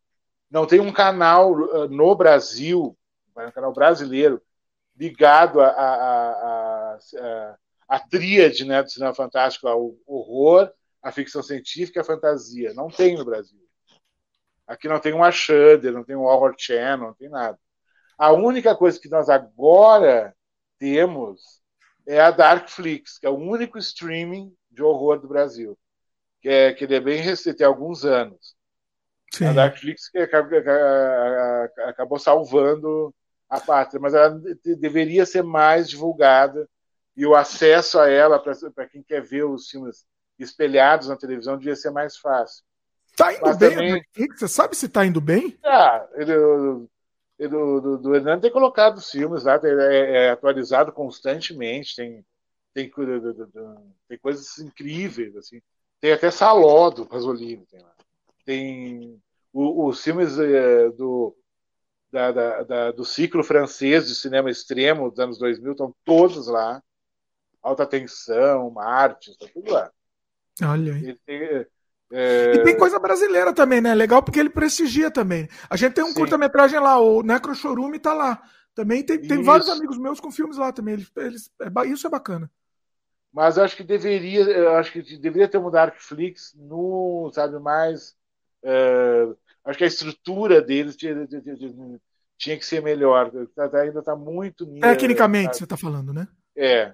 Ah. Comparado com, com outros. E aqui tem o tal do Telecine Cult, da, da, que é ligado à Globosat. É, que tem o Telecine, Telecine Action. São cinco canais de filmes da, da, da, Globosat o Telecine Cult, ele, usa o termo cult no, no, título dele, mas nunca passou um filme do Rodorovsky, nunca passou um filme do, do, do Mário Bava, nunca, do Dario Argento passou A Mansão do Inferno, porque é da Fox, eles têm o catálogo da Fox. Então, às vezes, eles colocam lá por engano. Tem. Uh, uh, tem muita coisa importantíssima que a, o, do, do Mário Bava, o, o, o, Black Sunday nunca passou, o, o Black Sabbath do, do Mário Bava nunca passou, isso é, isso é cult. É. Uma série de outros filmes, eles não passam nada, não, é, não se vê um diálogo, não se vê um Slayer, não se vê nada. Eles não. Ah. É, é, são só filmes franceses que eles acham muito incrível passar filme francês na TV por assinatura. e eles repetem esses filmes a exaustão. O, o, o Pulp Fiction já passou acho que umas 50 vezes, desde do, do, do, dos últimos meses. Pulp Eles não lançam nada novo. Cult, né? É bom, é cult, mas sei lá, para mim ele é muito novo para ser. Eu não sei, não, não para mim não entraria no cult. Eu acho que tem, tem que ter também uma certa idade, não? É Ou não muito difícil, sim. Tem vários filmes que eles poderiam passar. Nunca passaram nada dos Zulavski, nada. Nunca passou possessão dos lados. Eu acho que o, possessão um é aquele. Olha, nossa, você lembra desse filme? Um canal que, que, que, quer se dizer alternativo, nunca ter passado possessão, é meio difícil, assim, chamado de alternativo. É. é muita repetição, é uma curadoria muito fraca e é, por aí por aí já se vê. E você não não não vê o prestígio de críticos indo indo ver os lançamentos que, que em cabines de imprensa de filmes de terror, eles não vão. Eu já ouvi críticos famosos falando: ah, não, amanhã, amanhã, amanhã não, não, não vou ter filme de terror. Já ouvi falar aí. Olha. Então você é, não é considerado. Preconceito, né? Muito preconceito. É. É, eles ainda estão com o mesmo preconceito que a crítica tinha nos anos 70.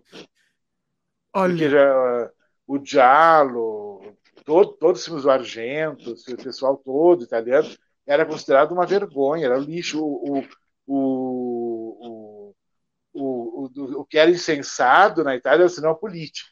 Aí sim, sim. ai, é maravilhoso. Que eu também gosto. Tem coisa também é bom, bom, claro. Uhum. Velho Petri, do, do Damiano Damiani, do Marco tem. Dilo Pontecorvo, a Batalha de Argel, é uma, um filme maravilhoso. Atualíssimo, por sinal. E mas era só esse tipo de cinema, algum drama, é, bastante sofisticado, com um super elenco, super, uma, uma produção grandiosa, aí vai. Mas o resto era considerado lixo, embora os produtores, o Carlo Ponte, que, produzi, que era casado com a Sofia Loren, que produziu o Doutor Givago, ele produziu o Torso e outros filmes de Halo também, que ele via que dava grana, né? É. O produtor não e quer só dava dinheiro também, né? Grana. É, exato. É. Precisa pagar, o produtor também tem que pagar as contas. Exatamente. É, Como isso aí. É. E o... por aí vai, né? O, o, cinema, a chamada porno chanchada, o cinema da boca do lixo, agora é a coisa mais cult do mundo, tem no Canal Brasil. E você vê jovenzinhos falando, ah, que não sei o quê, porque o, o Jean Garret, porque não sei quem, porque isso, que aquilo. Mas agora, vejo ver garotos, eh, descobrindo agora por causa do Canal Brasil. Mas antes era lixo, era muito, muito difícil alguém. Eu, no máximo, o Celso Biafra fazia críticas elogiando o filme né, da, da, boca, mas a maioria achava sabe O próprio Mojica era né, considerado uma coisa uma, absurda, imagina. Sim. E Glauber Rocha falou que o Mojica era um gênio. Glauber Rocha levantou no cinema aplaudindo, gritando, né? Gênio, gênio, né? E, aí, e, aí, e essa é a toada, né? Então tem essa coisa das associações de críticos, essa coisa muito acadêmica, muito fofa. Eu também sou um crítico, eu tenho formação acadêmica. Eu posso fazer uma crítica sobre o, sobre o filme do Godard, do Bellatar, do, de qualquer outro diretor, do Antonioni, do, do Buñuel. Eu tenho condições. É, é, tanto uh, de, de, de, de, cultura cinematográfica quanto de uh, arcabouço cultural. Eu vi esses filmes há muito tempo atrás. Porque tem muito crítico na faixa dos 30 anos que descobriu a semana passada os filmes e, e agora se acha. Isso tem muito, muito, muito. Muita molecada em canal do, do, do YouTube, mas é, é, são os canais que acabam fazendo sucesso. E tem milhares e milhares de, de, de inscritos. E, infelizmente, que... infelizmente, a gente sabe a fórmula do que daria certo, né? Mas é, não, não, não, quer fazer isso, né? Você sabe, você sabe que falando de tal filme vai dar, vai dar audiência, mas. Né? Sim. Então não quer fazer, não, não, é, um, não é objetivo, né?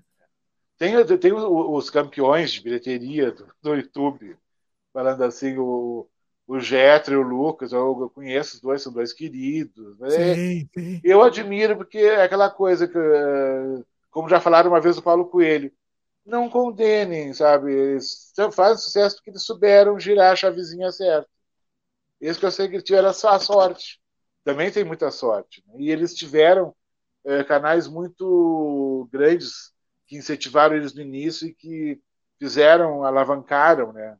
Na, em termos de inscritos, em termos de visualização também. Mas, tem isso também, né? Tem, tem isso. Tem um outro canal que. Aliás, o Getro, para o Getro para bater papo, é muito engraçado.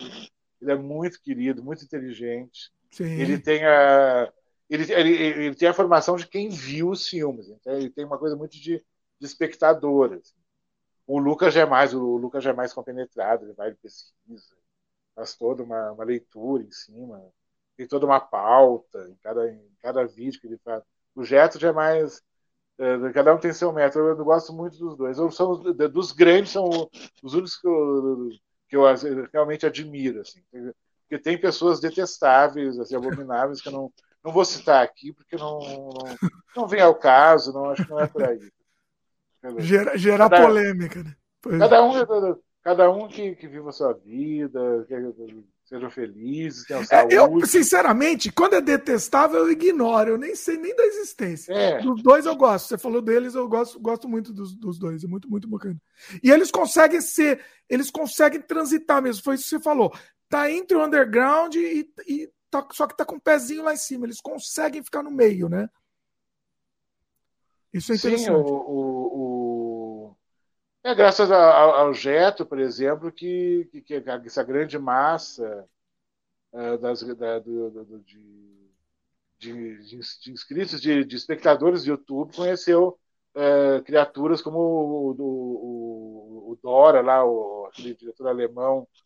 Ai, uh, Mídia, ele tem um nome, eu não me lembro o primeiro nome dele, o Dora, que fez a Melancolia dos Anjos, que cometeu né, a filosofia dos anjos. Foi graças a um vídeo que ele fez lá atrás, que teve uma repercussão enorme, e aí que ele ficou conhecido. E, e, e era uma coisa que eu me lembro que né, quando se falou do filme a primeira vez, quem tinha uma, acesso a uma cópia era uma coisa, oh, o fulano conseguiu ver o filme. Agora parece que você até no YouTube. Mas é, mas é uma coisa muito absurda, porque tem a coisa dos limites, né, Dimitri? Cada um tem seu. E e eu já vi muita coisa muito extrema, muito hardcore, mas eu tenho meus limites, por exemplo, no, no caso do, do Melancolia dos Anjos, sabe, a, a, a, toda aquela violência em cima da menina que é cadeirante, isso para mim é uma coisa que para mim não, sabe, ali, ali é o meu limite. Não, eu não, não, não aceito, mas tudo bem.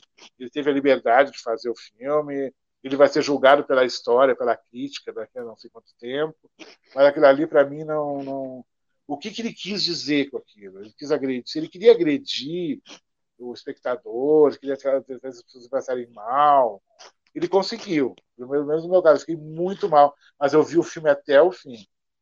É uma das experiências mais traumáticas que eu tenho é, dentro do, do, de assistir um filme foi Melancolia dos Anjos por causa dessa questão. Por causa de ter violência contra a mulher gratuita, que é uma coisa assustadora, que aqui no Brasil tem números altíssimos de feminicídio, e a questão de ser uma, uma, uma pessoa com deficiência, que não tem como se defender. E aqueles homens brutos, aquela coisa absurda, né?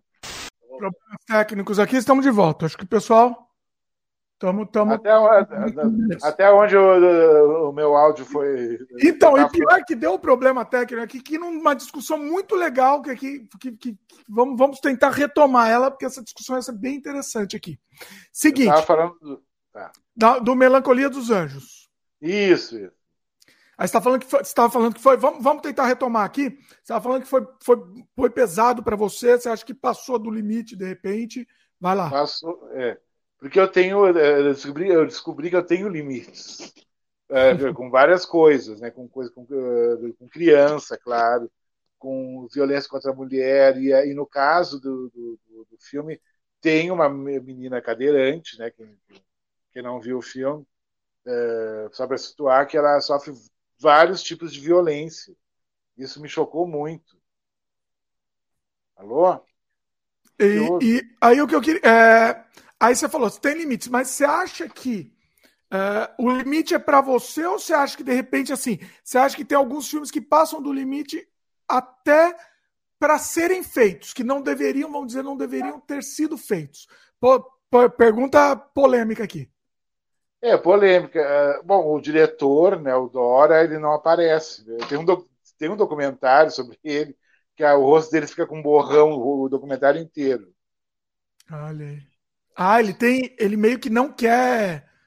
Não quer se identificar, assim. Ele, ele não quer ser reconhecido, acho para não ser preso, não ser assassinado, sei lá, alguma coisa do jeito. Nossa. É o Melancolia, Melancolia dos Anjos, o uh, diretor é Marian Dora, né? Isso, Marian Dora. Isso, Marian Dora. Uh... Ele tem outras obras também, não, não, não menos ofensivas. Tem uma da Carcinoma, que é uma, é uma prova para para pessoas com, que, que, que, com tendência a ter enjoos e vômitos e alguma coisa do gênero, de passar mal diante de algumas cenas.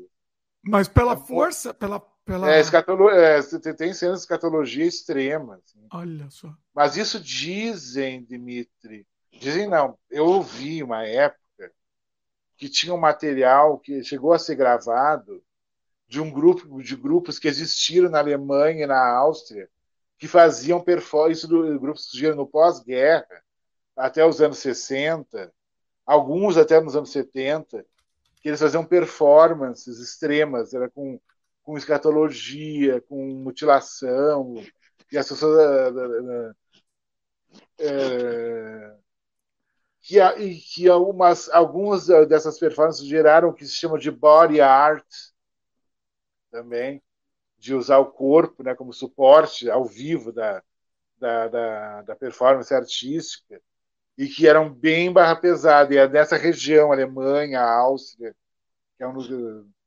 esse povo, assim, né? E eu já tive oportunidade de conhecer Berlim. Berlim é uma cidade bem estranha, maravilhosa. Eu moraria em Berlim. Eu sou fascinado por Berlim, que é a coisa do que o David Bowie morou numa época o Iggy Pop também, a Christiane F. Eu, eu, eu, acho Berlim uma cidade incrível, tem a coisa do Fassbinder, mas tem umas coisas muito barra pesadas, assim, para nossos padrões latinos, muito caretas. Tem coisas, tem eventos e festas e coisas lá muito bizarras, assim, vamos dizer assim, muito pitorescas demais.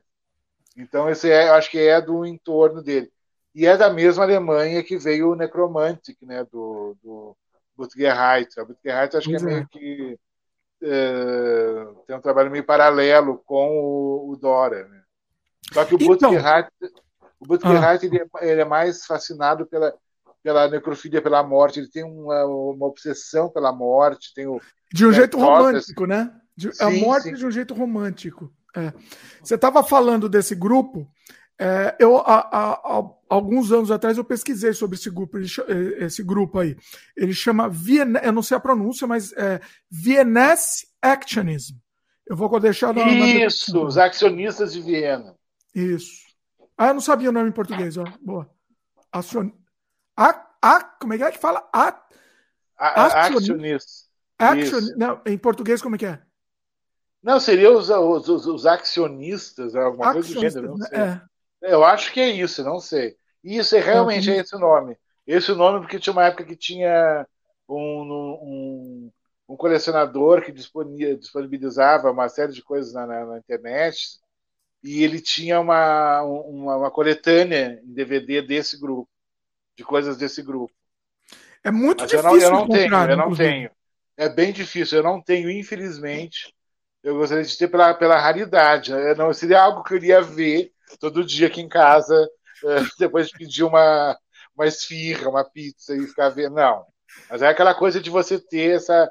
Como um livro, sabe? Você ter isso aqui para usar de alguma maneira, ou, ou, ter como referência estética, narrativa, essa, essa questão do, dos, dos Viena, os acionistas, uhum. seriam os acionistas. Ou, a, é, acionistas de Viena, é, eu pesquisei aqui, é isso mesmo, tá, tá certo. É, eu, pessoalmente, assim, eu, eu, eu acho importante que existam essas coisas que, que passem do limite, contanto que não seja um crime, né? Se não for um sim. crime, não, sim, vejo sim. problema em existir. Assim. Com certeza.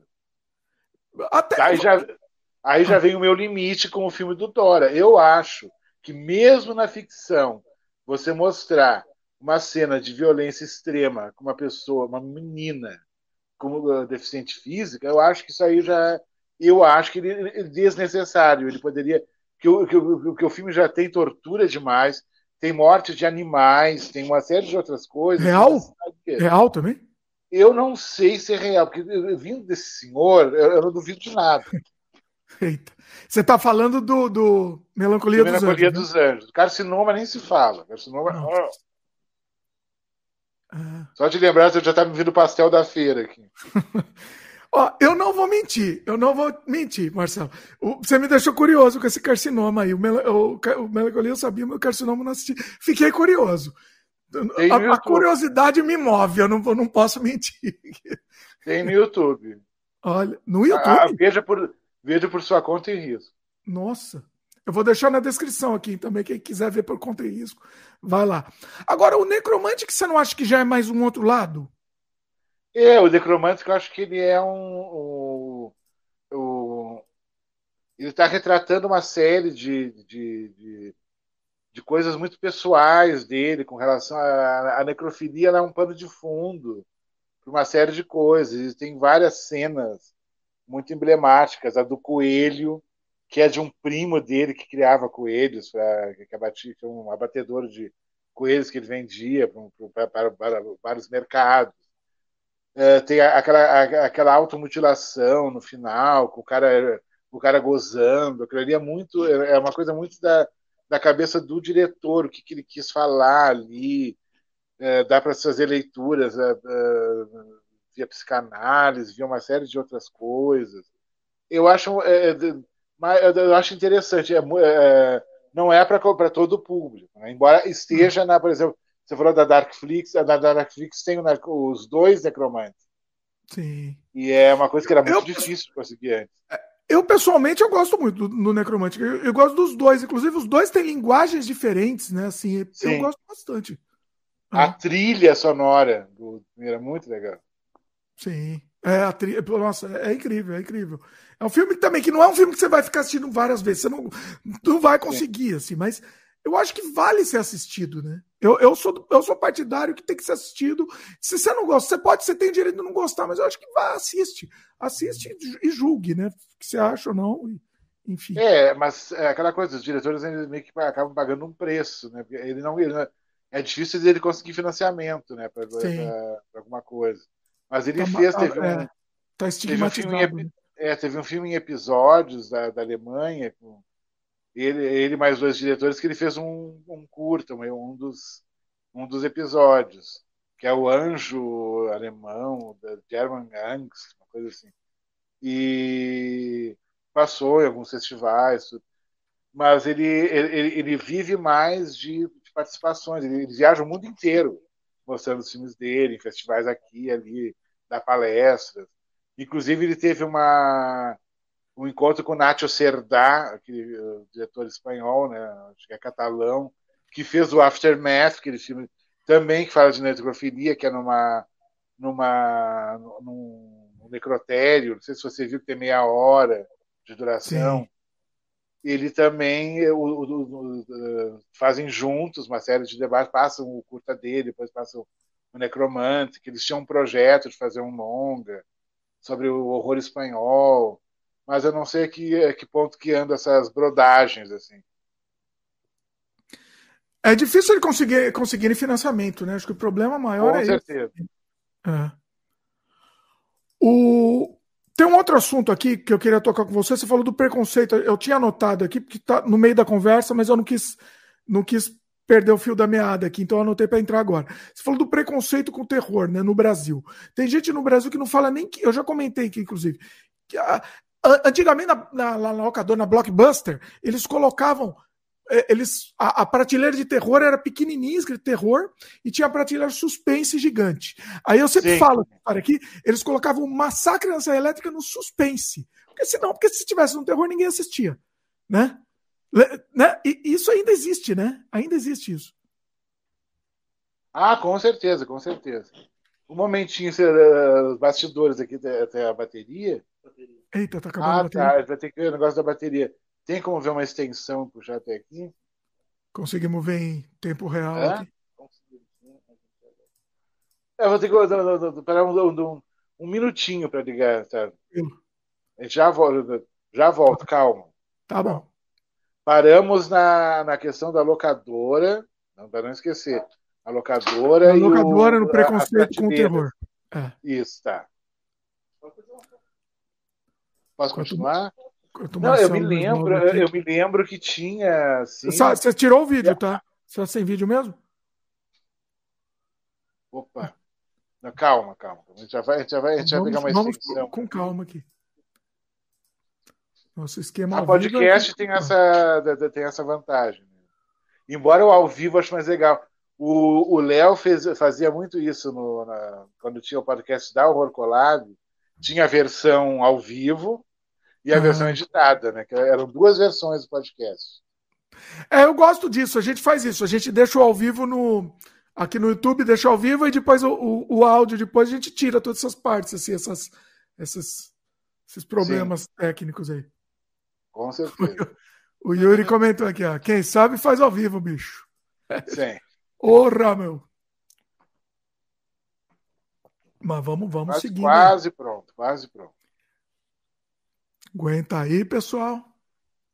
Eu adoro ao vivo. A gente, aqui o Sem Freio a gente faz às vezes gravado. Quando eu quero me focar mais no tema, a gente faz gravado. Ou quando a coisa é solta mesmo, ao vivo também. Eu, eu, eu, eu adoro muito ao vivo. Eu gosto do imprevisto do ao vivo. Eu acho muito legal. Sim, sim. Funciona bem também. Aguenta e aí, o, pessoal. O, o, episódio da guerra foi, foi, foi. Eu não cheguei a ver Durou quanto tempo o podcast da falando da guerra?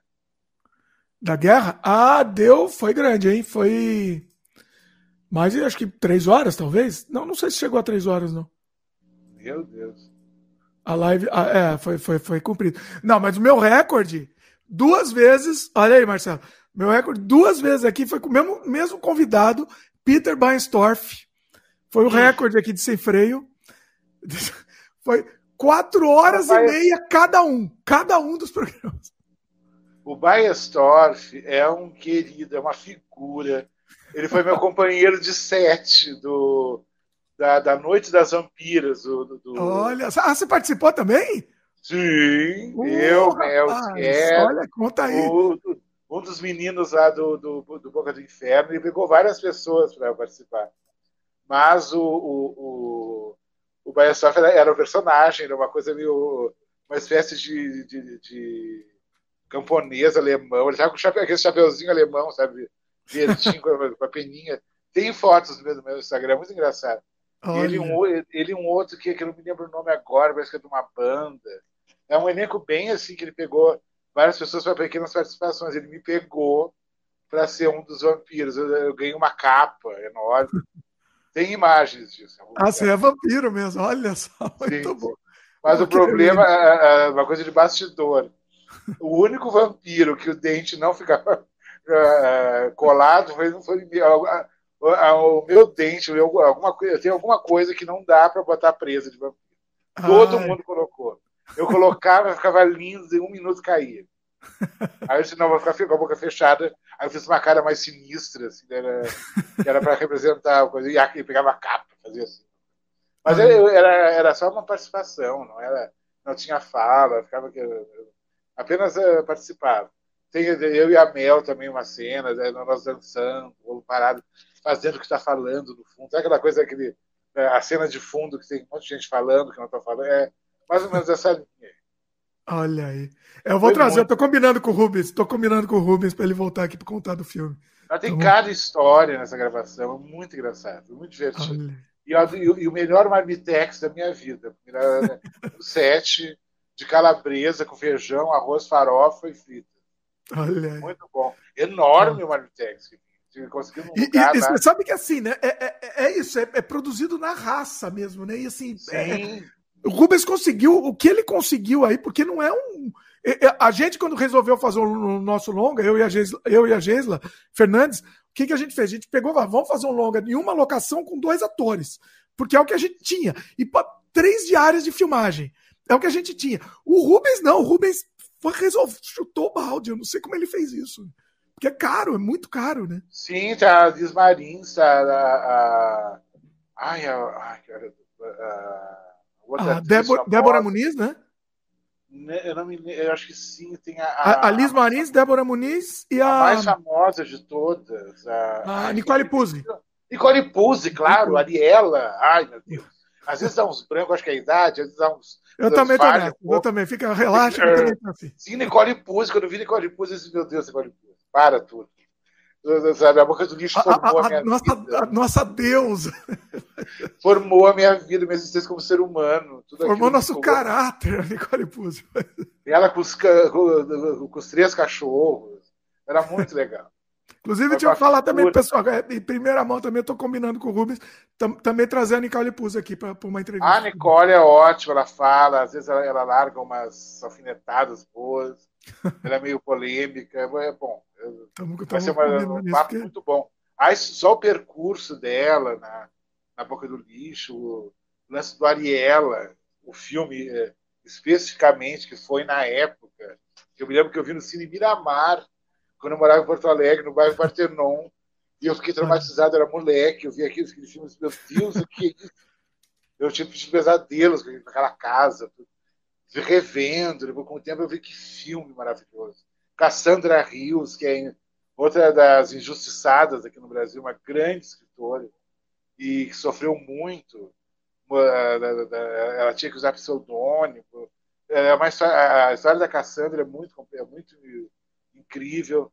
E, e, o Ariela é um filme incrível. A fotografia, aquela, a, a, aquele casarão, não sei se ainda existe, mas era muito bonita aquela locação. Olha aí. É, eu, quero, eu quero revisitar a carreira dela. Vamos ver se, se a gente se, se dá certo, porque acho que vai ser bem bacana. Agora foi voltando... um set. Oi, fala, Só para finalizar, não, não, foi um set muito. Sabe quando o set é gostoso? Você não quer ir embora do set? Eu vi as fotos, eu vi as fotos de bastidores, eu fiquei com uma inveja que vocês não têm. Não ah, Noite das Vampiras só isso. Porque tem, tem sete que você quer sair correndo, né? Que de 10 minutos você chega. O que, eu tô fazendo aqui? É lá, não. Não era gostoso. Eu sei, e o, o, Rubens ele consegue, né? Ele deixa a, a, atmosfera mais leve também. Eu fiz muito filme com ele, já fiz muito filme. E é, é, é isso, né? consegue, fica, fica tudo muito mais leve, né? Muito mais divertido. Assim. Verdade, assim. verdade. Pois é. Vamos falar bastante aqui no futuramente aqui no Sem Freio. Pessoal, pessoal, Com certeza. Uh, bom, a gente estava falando do preconceito, né? Não sei se a gente acabou con concluir esse assunto do preconceito com o terror no Brasil. Acho que acabamos mudando de assunto. Sim, é, é, é, meio. Ele impede com que se tenha uma cultura de cinema fantástico no Brasil. Para usar um termo bem acadêmico, a, a, a, falta de uma fortuna crítica substanciosa sobre cinema fantástico no Brasil. Não tem. Não tem. É muito difícil. É, aí fica aquela coisa, ai, terror, ai, ai, ai, Jason, ai, não sei o quê. Ai, o, o, o Zé do Caixão é trash. É, é nesse nível de discussão que a maioria das pessoas está até hoje no Brasil. Pois eles não é. conhecem o horror europeu, não conhecem nada. Você fala em Hammer, eles não sabem o que é Hammer. É tudo muito complicado. E, e aquela coisa de gostar assumidamente que, é, que você gosta de, de, desse gênero é, era é uma coisa muito complicada. Eu me lembro até o, o já não está entre nós o Christian Peterman, ele falava muito do preconceito que ele sofria por ser foi ardoroso de ficção científica. Ele disse que era uma coisa que né, nas discussões, assim, quando ele, ele ia falar de ficção científica, ele sofria eh, meio que bullying dos outros críticos. Do que, que você está falando? Sabe? E o uhum. Peterman era uma, uma cultura cinematográfica absurda, era inteligentíssimo. Sabe? Não era. E foi um, um crítico muito importante. E para você ver é, como rola essas coisas. Preconceito, né? É. Sim, sim.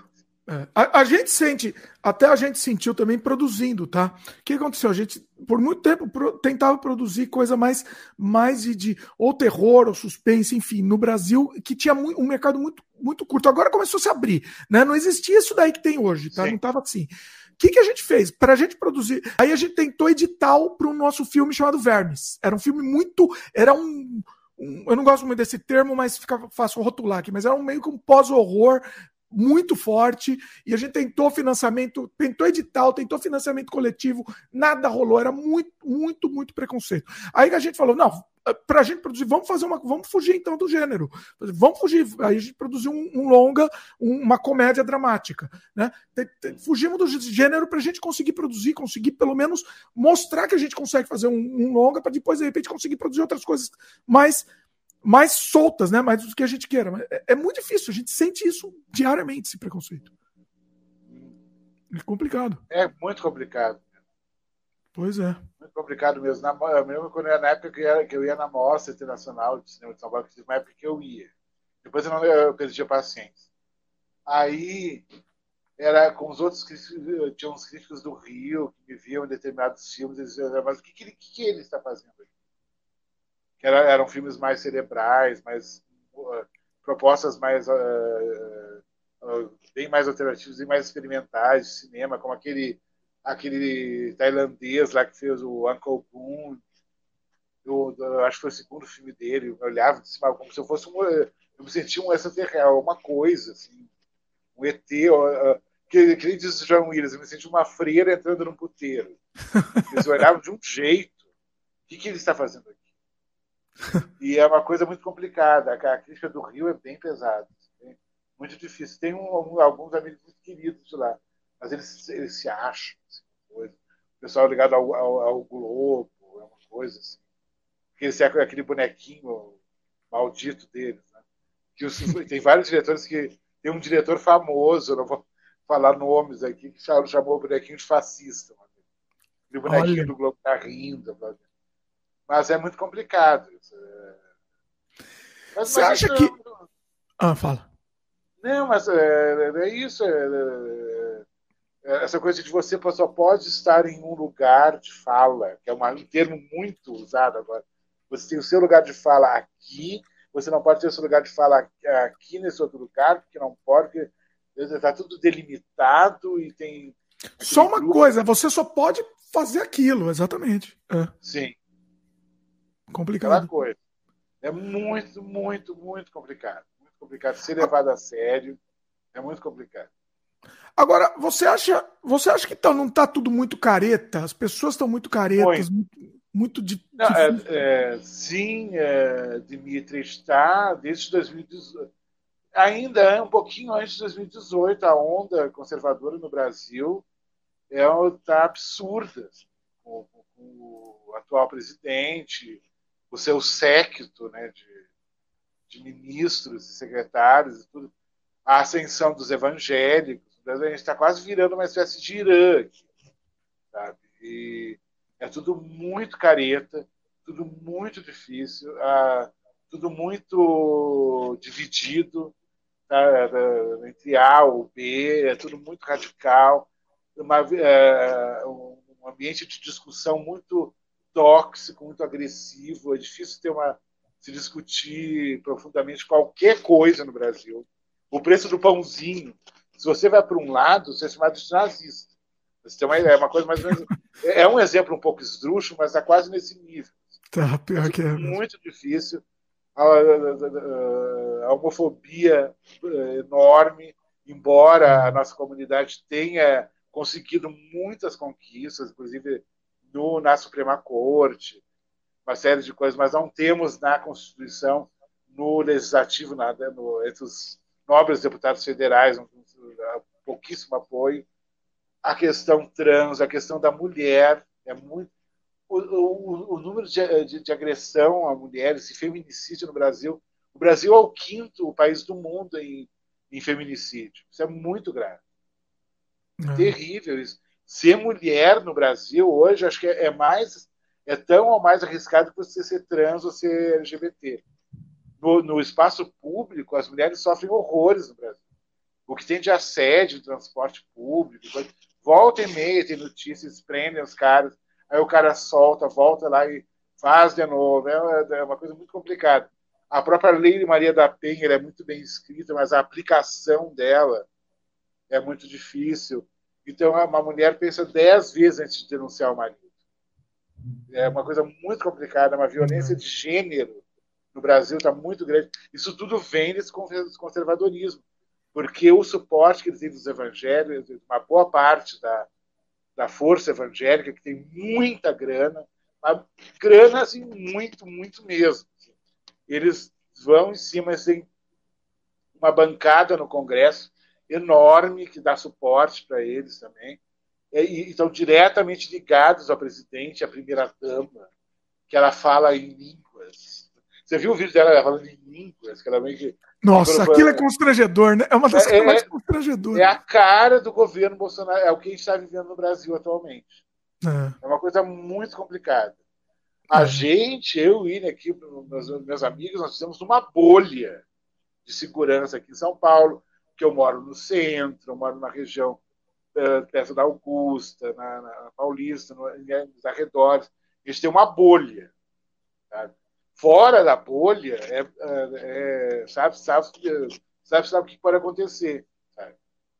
E é muito complicado. O racismo brutal, diariamente, sistematicamente, casos de racismo explícito, é, uma coisa, um racismo estrutural, muito barra pesada da polícia e vem de pessoas assim a maioria das pessoas que, que envolvidas em casos de racismo são ligadas você, vai atrás da, da, das pessoas nas redes sociais tá lá a criatura com a camiseta do Bolsonaro é batata e aí eles dizem que, que estão fazendo tratamento todos eles falam que estão com tem, fazem, tem transtorno de ansiedade. Todos eles. Nossa. É uma, coisa, é uma epidemia de transtorno é. de ansiedade no Brasil. É, justifica tudo, né? Também é fácil, fica Sim. fácil. É. Você falou de, de, preconceito tal, você, você encontra muito hater no, no, seu canal tal? Você aparece muito hater lá, não? Olha, até que não tem tantos, assim. É, é, eles falam que, que, que tem muito hater, é muito famoso, né? Tem algumas, alguns comentários um pouco atravessados, estranhos. Tinha um rapaz que era o sobrenome dele era um, era um trocadilho entre Halloween e Weirdo. Sabe a palavra Weirdo em inglês, ah. que é tipo estranho? Sim. Era mais ou menos assim o nick dele. Ele às vezes agredia, ele vinha com muita agressão quando eu falava dos. Da, da, de, eh, fazer review de, de lançamentos em Blu-ray e DVD de determinadas uh, distribuidoras. Ah, e... ele, era fã, ele era fã da distribuidora, seria mais ou menos isso o fã, o hater, tem haters ah, distribuidoras. Tinham, uh, tinham grupos no Facebook enormes de pessoas que só se reuniam para falar mal das distribuidoras e fazer fake news. Que besteira, né? Que é, é, é, é, o ser humano é uma coisa muito complexa. É isso. E... Mas não teve muito, assim, de, de hater mesmo, assim, pesado, nunca teve. Não, eu nunca fui ofendido, assim, violentamente ofendido. Às vezes, há um tempo atrás, falava da questão da, da, maneira como eu olhava para a luz, porque eu tenho, como eu tenho glaucoma congênito, quem tem glaucoma tem fotofobia, tem uh, o excesso da luz meio que deixa o olho meio estranho. Assim. E daí eu tinha que explicar, daí a pessoa compreendia, pedir desculpa. Mais ou menos nesse é, é, é, é, muita, né? É muito complicado isso, é muito. E tinha um. Alguns falavam que, falavam que, que, que, que eu estava drogado quando estava falando porque eu falo para falar muito pausadamente, porque não pode falar pausadamente, tem que falar rápido. então, daí é o normal, não pode explicar, porque eu, porque eu já lecionei. Você explica ainda, você, você ainda. Tenho toda uma formação é, é, acadêmica. Eu tive professores que pararam, falaram, explicaram, fizeram altas leituras sobre obras de arte, sobre... e era tudo pausadamente. Assim que eu aprendi. Desculpe mas daí tem que falar rápido. Eles reclamam que falava rápido, quando falo rápido, reclamam que eu falei rápido, quando falo devagar, reclamam que falou devagar. Mas isso tem parado ultimamente. Não vai eu tenho, eu tenho amigos, como eu tenho amigos que sofrem, tem haters pesados. O, o Eric, lá do Carnofficina, que é um querido, né, que, que, vai fazer os efeitos lá do, do, do Longa do Léo ele sofre muito hate, hating. O, o, o outro menino, o Will, do, do Retrocine, que é uma figura, que é um garoto lá da, da, da Lapa, que fala da, da coleção dele. Eu, ele tem um cenário muito colorido, muito divertido com os cartazes. Ele é muito engraçado. Eu acho, eu acho ele uma figura. Assim. Uma das figuras mais interessantes que tem. Da, esse eu não conheço, esse eu vou, eu vou até atrás porque eu não conhecia. o Retrocine, ele é muito engraçado. Mano, tu não sabe, mano, não sei o quê. Ele fala com toda aquela gíria, assim, é muito, ele é muito engraçado. Ele, é a, paixão, a paixão dele pelos filmes é uma coisa comovente, às vezes. E ele fala dos filmes, ele mostra, faz unboxing. É mais ou menos nessa vibe, ele faz performances, às vezes. Ele teve uma homenagem no do, do Cine Trash, do Mojica. É uma figura muito querida. Eu gosto muito dele. E ele também sofre muito, já sofreu muito, já pensou em desistir do canal tem algumas pessoas que eu conheço que sofrem coisas bem pesadas. Mas eu falo, não desanima, isso é, isso é sucesso. É. Aquela coisa de ninguém chuta cachorro morto. Eu, eu, por exemplo, eu sempre falo assim, né? Quando eu acordo de manhã, eu falo, que, como vou ser odiado hoje? Porque assim, eu sou odiado diariamente. Então, assim, é, assim, é, é segunda-feira para mim. Eu ser odiado para mim faz parte do meu dia aqui. Não tem, você tem, tem que Sim. aprender, né? Tem que aprender a relevar, não tem jeito. Ah, e assim, é ódio pesado, ódio pesado mesmo. Né? Sempre então, tem gente que leva a sério, né? E tem muito crítico que é odiado. Nossa. Pois é. E é odiado porque gostou do filme. Porque até se você gosta do filme e o coleguinha não gosta, tem que, aí, aí, aí ele te ataca porque você gostou do filme. Pois é, isso também, né? Isso também. Eu tava vendo sua crítica, por exemplo. Eu até, até anotei aqui na pauta, porque tá, tá, tá, tá em voga, assim, então acho que é até bom a gente falar aqui, né, por exemplo. E eu acho que tem exatamente a ver com o que você falou. Eu estava vendo sua crítica do o Texas Chainsaw Massacre, o novo, do Netflix. Sim. E, e assim, você, é, você falou, falou bem até, né? Você falou bem do filme. Você falou, não, é uma obra-prima, mas é um filminho, um filminho bom, que você se diverte, na sua opinião. Sim, é um terrorzinho de Netflix, terror pop. Você fica fazendo teses acadêmicas e discussões eh, intermináveis. Imagina uma, uma bobagem. Gente viu na hora do almoço aqui, uh, rir em alguns momentos. Ah, legal. Aí depois a gente vai fazer outras coisas, sabe? A vida continua. Tem gente que não, a vida não continua. Porque eu não, eu odeio o filme. Aí a vida, ele fica um dia inteiro odiando o filme e fala para fulano e fala ele fica acabou, dedicando a vida dele. A minha infância. É, a, vida, a vida dele fica dedicada a destilar ódio sobre uma coisa imaterial, que é um filme, que daqui a dois. Daqui a uma semana ninguém, ninguém mais vai estar lembrando. O original, sim, é de 74 até hoje. Nós não lembramos, não tem diretor que não tenha sido influenciado uh, pelo, pelo original. É um dos filmes mais influentes da história. Lá de 74, aí é uma coisa. Agora, essas, esses, esses, derivados, essas coisas, sabe? Que o pessoal fez para ganhar, ganhar uma grana, se divertir de repente. Porque as pessoas se divertem fazendo filmes. Pois é. Assim, eu, eu, eu, eu ao contrário de você, assim, para mim, assim, eu, eu odiei o filme, assim, né? Porque eu tava, minha expectativa era alta, eu adoro o original, amo o original. Ah, sim, sim. Mas assim, eu não vou. Ah, não, mas como você tá errado? Você falou, você falou bem do filme, você tá errado. É a vida, é, cada um tem opinião, né?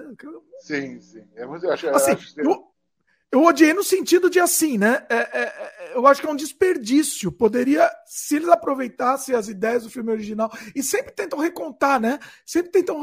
Ah, esse vai continuar direto, agora esse continua direto. E aí. E as teorias, as teorias que tem, que dizem que, que, que aquilo, aquilo não é o. Aquilo não é o Leatherface verdadeiro, que é um outro que está escondido.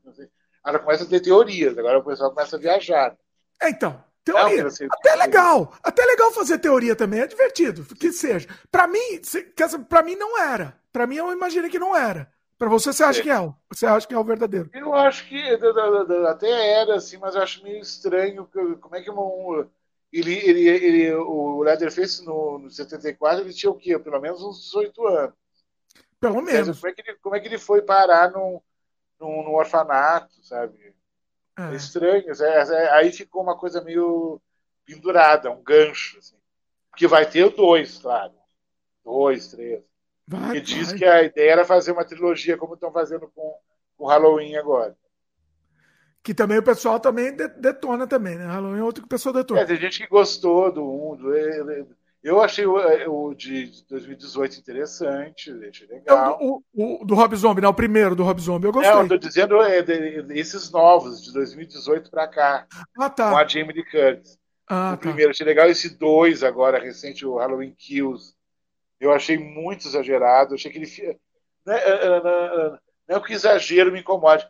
O problema do dois é que aquele final eles fizeram muito rápido. E sabe que e ele. Os caras vão, matam ele, ele mata todo mundo, vai volta. E, e eles quiseram uh, fazer 20 minutos de filme em 5 minutos. Eu acho que quiseram acabar. É que, assim, eu não sei, entendeu? É que assim, eu tô muito cansado desse tipo de filme, entendeu? Eu não consigo mais, assim. Eu tô muito cansado. Eu adoro filme de terror, mas tá muito difícil pegar um, um filme de terror que me surpreenda. Que, que me é. faça ir além daquilo. E aí, e, por exemplo, você pega o Halloween. O é Titanic. Titânia é o, Halloween, que... o Texas Chainsaw. O que, que você falou? Sim. Desculpa. O, o recente Titânio é um filme Opa! que dá um nó no sim. cérebro. Né? Aquilo isso... é um filme que fica, né, na gente. Sim. Fica. Você assiste e você continua com ele. Isso ah, que, o, o Halloween Kills é, é, legal, ele é pop, tem a coisa pop. O slasher é um gênero pop. Um gênero de massa. Ele tem momentos isolados é, que são muito divertidos. Aquele massacre no parque, é uma coisa ele é tão absurdo, aquela sequência, que você, você acaba achando engraçado, é, é tão exagerado. Ele tem aqui, aqui ali alguns momentos, é muito bem realizado, mas eu acho que ele poderia ter eh, terminado melhor. O, o que estragou o filme foi o, a parte final. O, você sabe que eu acho que eu assisti, eu nem lembro que eu assisti, pra te falar a verdade. É aquela coisa, você assistiu, já esqueceu. Terminou o filme, você já esqueceu dele. Eu não lembro. O próprio Texas Chainsaw também, eu quase não lembro também. Assim, ele é, são muito esquecíveis, né? Isso é, é, Eu não sei. Eu não sei se, se é quando a gente era criança, ativa aquela nossa memória. Por exemplo, sei lá, Sexta-feira 13 eu assistia quando eu era criança. Pra mim é um filme infantil. Sexta-feira 13 é um filme pra criança. E eu assistia e me reativa a memória afetiva. Eu lembro de cada detalhe do filme. Todos, né? Até o parte 6. Pra mim, a partir do parte 7 já não valeu. Até o parte 6 eu lembrava de cada detalhe. Mas é um filminho pra criancinha, né? Não é? Sim, Você não concorda? Sim. E quando, tem gente que fica brava comigo, hein? tem gente que fica brava. É, é, é um clássico, até eu, eu, revejo às vezes. Eu, bem, oh, eu amo, aqui a minha caneca. Eu amo. Mas, mas, é pra criança. É, mas é, é, é um filme pop, é, como tantos outros slashers. Né? Agora, falando do terreno do slash, eu acho que o The Burning, sim, que é o grande slash. Bom tem, filme. Bom ele, filme. Ele, Ele. Nossa, The Burning é uma coisa. The o Burning, único problema do The Burning é o final também. E, é, e foi imposto pelo Weissman, que lá da, da, da, da, da Mara Max, aquele que deu problema com as atrizes que está preso. Já naquela época, imagina com aquele elenco, aquela, aquela meninada do filme, aquelas meninas, tudo 17, 18 anos, que não deve ter aprontado na época. Né? Isso, isso, isso era julgado pela história. Né? Mas ele mudou o final. O final era para ser é outro, totalmente diferente. Não é o cara que foi tudo cortado? O final foi tudo cortado, não foi? A cena violenta é, do Tom Savini. O, a, o final do, do mundo, da, da, da, da criatura era outro. E, e, parece que teria um gancho para o 2. Ah. Até já estávamos fazendo artes para o 2. Nossa. Ele queria fazer aí. uma franquia. E não teve essa franquia, porque ele no início, no, primeiro, ele não tem que morrer no, no primeiro filme deu. E é meio estranho, é meio. É, muito, é outro final que é muito corrido. Mas é um filme. A trilha sonora do Rick Wake, coisa pra a época. A trilha é muito boa, né? É muito boa. Não, o... não era como ouvir uma trilha eletrônica. Na época não era muito comum. O... Para quem não sabe, esse filme foi lançado no Brasil com o nome A Vingança de Cropsy, né? Lembra disso? Oh, oh, é, a, Vingança de, a Vingança de Cropsy e Chamas da Morte. Chama Mas da Morte, foi... é, também. Melhor. Mas ele, né? foi, ele foi lançado tanto em, no box slashers da Versace, quanto num box de uma coleção da Um Filmes que em homenagem aos clássicos do VHS. Inclusive, a arte da capa tem uma, um pedacinho que é como se fosse uma fita VHS.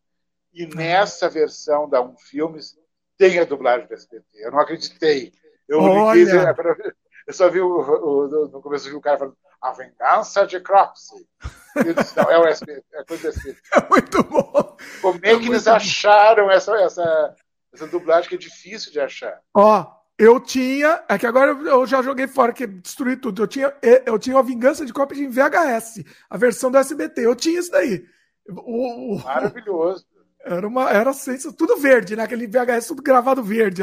O, mas tem uma cena, eu não lembro se essa. Tem uma cena, lembra que tem uma cena no massacre no barco, assim? E que passava. Sim, é a grande cena. Mas o filme tá em câmera lenta, tá assim, tá o cara em câmera lenta e só, só ouve o barulho, assim, né? Do massacre.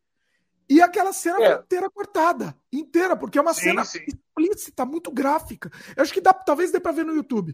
Não, não sei se dá, no talvez YouTube tem. No YouTube parece que tem o filme inteiro ah. e tem a, a, a, essa cena específica. Tem muita Olha. coisa no YouTube. É, a minha diversão agora, eu pego as coisas no YouTube e espelho na TV. Fico vendo. Olha. Tem coisas do Arco da Velha que eu nem imaginava que ver na vida, estou vendo agora. Você acha? O legal. É, e, e, tem um mecanismo da os que tem os que tem legenda em closed caption tem um mecanismo de você passar para português para qualquer Olha. idioma ah. do próprio YouTube quando passa no YouTube, geralmente, quando coisa é muito rara, eu, eu, eu quero manter lá, eu baixo. Porque eu sei que não vai durar muito. Provavelmente não dura muito. Né? Eles tiram do ar. Então é melhor baixar para garantir. Tem muita coisa, muita coisa boa mesmo. O... A gente tava. É que agora eu perdi o fio da meada. A gente tava falando do.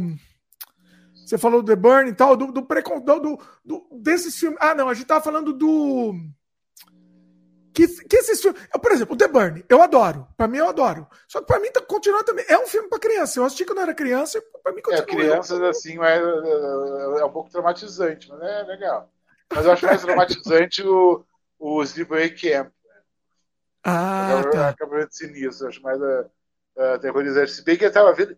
É, hoje em dia, essa, coisa de, da pandemia teve essa, essa explosão de live eu vi uma live de uma menina, estava Beatriz Saldanha, uma outra menina e, e uma outra garota trans, falando sobre uh, a, a, questão trans do cinema, e estavam falando especificamente do, do acabamento sinistro, da construção, da, da questão trans, do filme. Do, uma discussão incrível. Assim.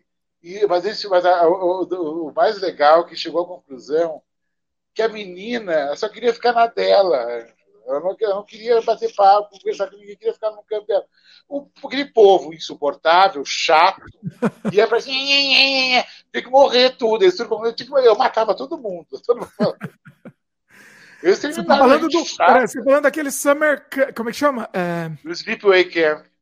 Exatamente, exatamente. Gente você sabe chata. que eu assisti, filme, eu assisti esse filme há pouco tempo. Na, eu, eu ouvia falar, mas eu, sabia, eu vi a cena, não foi é, já, já vi sabendo que, que, qual que era o grande plot twist.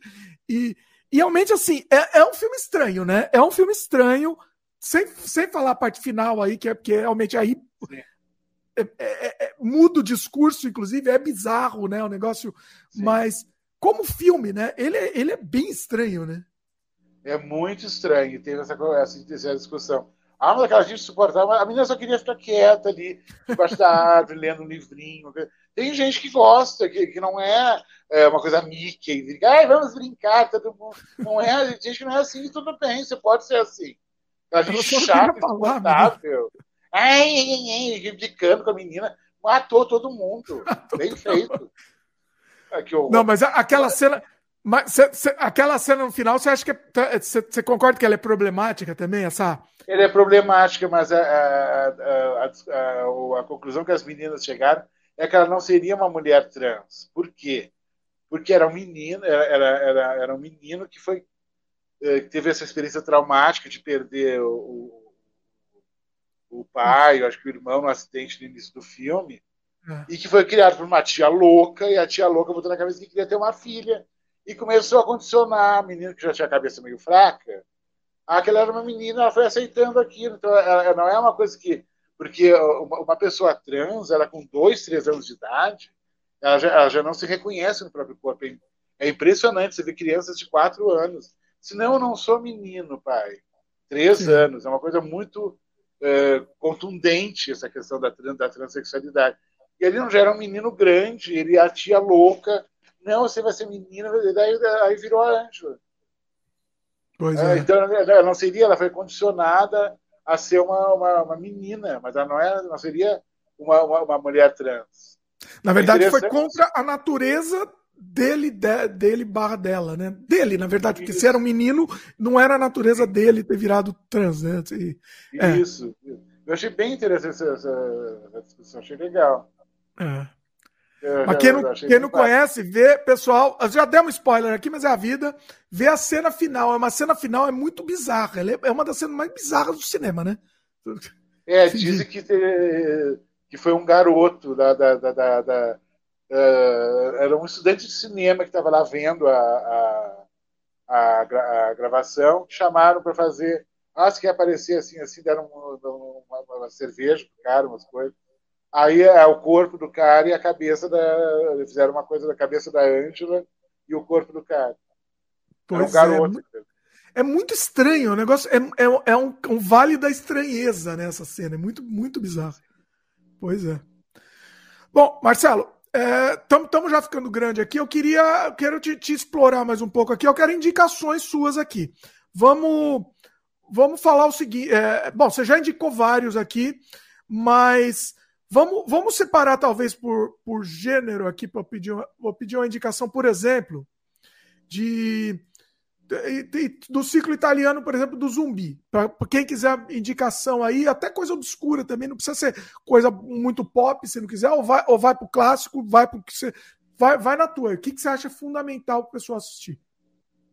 Ah, tem a, a, trilogia do inferno ou a trilogia das portas do inferno. Varia, né? The, the Gates of Hell Trilogy ou Hell Trilogy. Do Lúcio Fulci, que é o zombie o. Ah, não, não. Apaga tudo. O um sacrilégio. O zombie é o zombie, é um filme isolado. É de zumbi, mas é isolado.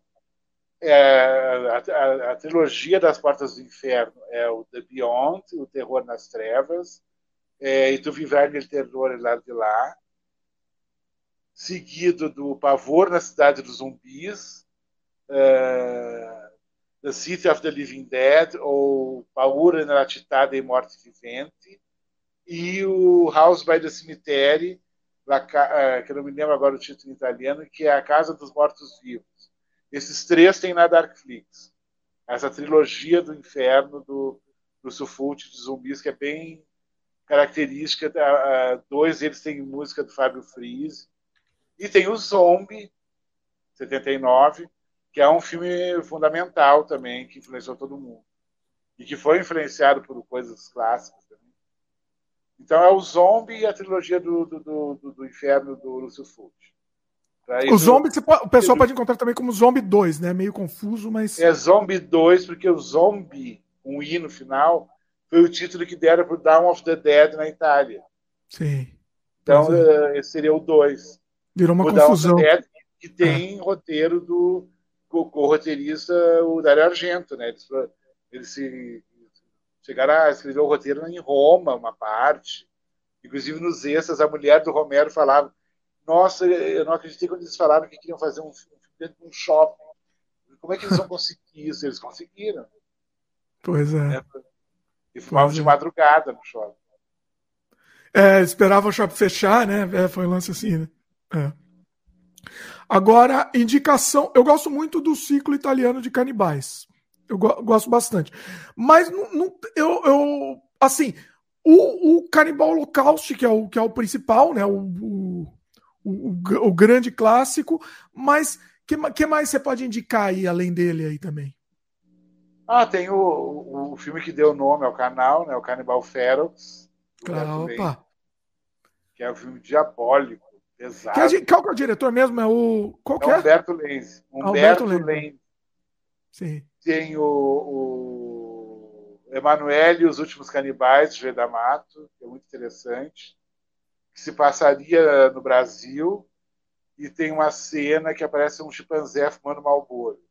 Aquelas coisas. Ai. E. É, mas é bem legal o filme, os, os tupinambas. E tem a irmã Ângela, tem uma freira que é atacada pelos canibais, que é bem legal. É muito divertido. Isso eu não conheço, esse eu não assisti. Eu vou Sister Angela, so sweet. A, a Laura Gência, né, que, que que fez a, a, a encarnou a personagem da Emanuele Negra em vários filmes, muitos do Joio da Mato, e nesse ela, tá, ela, ela é uma repórter que vai para faz reportagens assim estranhas, é, exóticas, e ela vai para seria entre o Mato Grosso e a Amazônia, a região, para pesquisar uma, uma uma tribo de canibais, que tem uma moça que foi resgatada no lugar, né? lugar que estava numa espécie de asilo para pessoas, pessoas com problemas mentais em Nova York. Ela descobre essa moça e vai atrás da, da para investigar. E ela fez com o marido, Gabrielo Tinti, que fez todos os filmes com ela, porque ela podia ficar pelada, fazer horrores, mas ele tinha que estar junto nos filmes. A maioria dos filmes ele está junto. Gabriele Tinti, para fazer uma fofoca, um momento fofoca, que isso dá audiência, foi casado com a nossa Norma Beng, muitos anos. Olha! Eles se separaram para ir por causa da Laura Gens. Olha é, aí, não sabia disso. É babado. Olha. Muito bom. E, e Laura Gens, que ainda está viva, mora. Uh, até pouco tempo. Ela trabalhou com o D'Amato até o fim da vida dele. Ela era muito grata. E maravilhosa, às vezes javanesa, e que fez o Black Emanuele, o clássico, é, filmado na África, que eu me lembro que foi um dos primeiros filmes que, que liberaram no Brasil, na época da, da, quando a censura afrouxou as rédeas, né, passou Black Emanuele, todo mundo foi ver no, cinema. Mas era uma versão um pouco mais soft. e tem esse filme, o Emanuele os Últimos Canibais, eu acho muito legal. E tem o, o primeiro filme, que é o Man from Deep River, que também é do Humberto Lenz, que no Brasil chamou de Mundo Canibal, que é na Tailândia. É muito interessante. Esse foi primeiro? Esse foi antes do, do Canibal Holocaust? Foi bem antes, é de 72, hum. e ele já tem o elemento de canibais dentro do filme. E ele é com o Ivan Rassimov, um ator ícone, né? Tinha um olho azul, assim, absurdo, que na tela saltava, assim. E tem a Mimi Lai nesse filme, que é a, a, a atriz ícone do cinema. Todos os filmes de canibal ela tá. E ela é devorada em todos os filmes de canibal. Maravilhosa. É uma atriz chinesa. E a menina lá é maravilhosa, ela está participando. Ela está nessa, num filme do, que o Rogério Deodato fez antes do Canibal Holocausto, O Último Mundo dos Canibais, ela está lá também. É aquela uhum. coisa, era tudo. Um fazia filme com o outro, emprestava um assistente de câmera, emprestava equipamento, era aquela coisa italiana da, da, da, da família, né? De um de se ajudar, essa coisa que tem muito presente na cultura italiana. Mas o melhor de todos, é, é, o concurso assim, é o Canibal Holocausto mesmo, você acha? De todos é, o filme é, é, o filme mais emblemático. Até hoje, não, ninguém conseguiu superar. Assim. É um filme muito difícil, aí, até hoje, para muita gente. Mas por causa da, da, da, violência contra os animais que aparece no filme, a cena da tartaruga.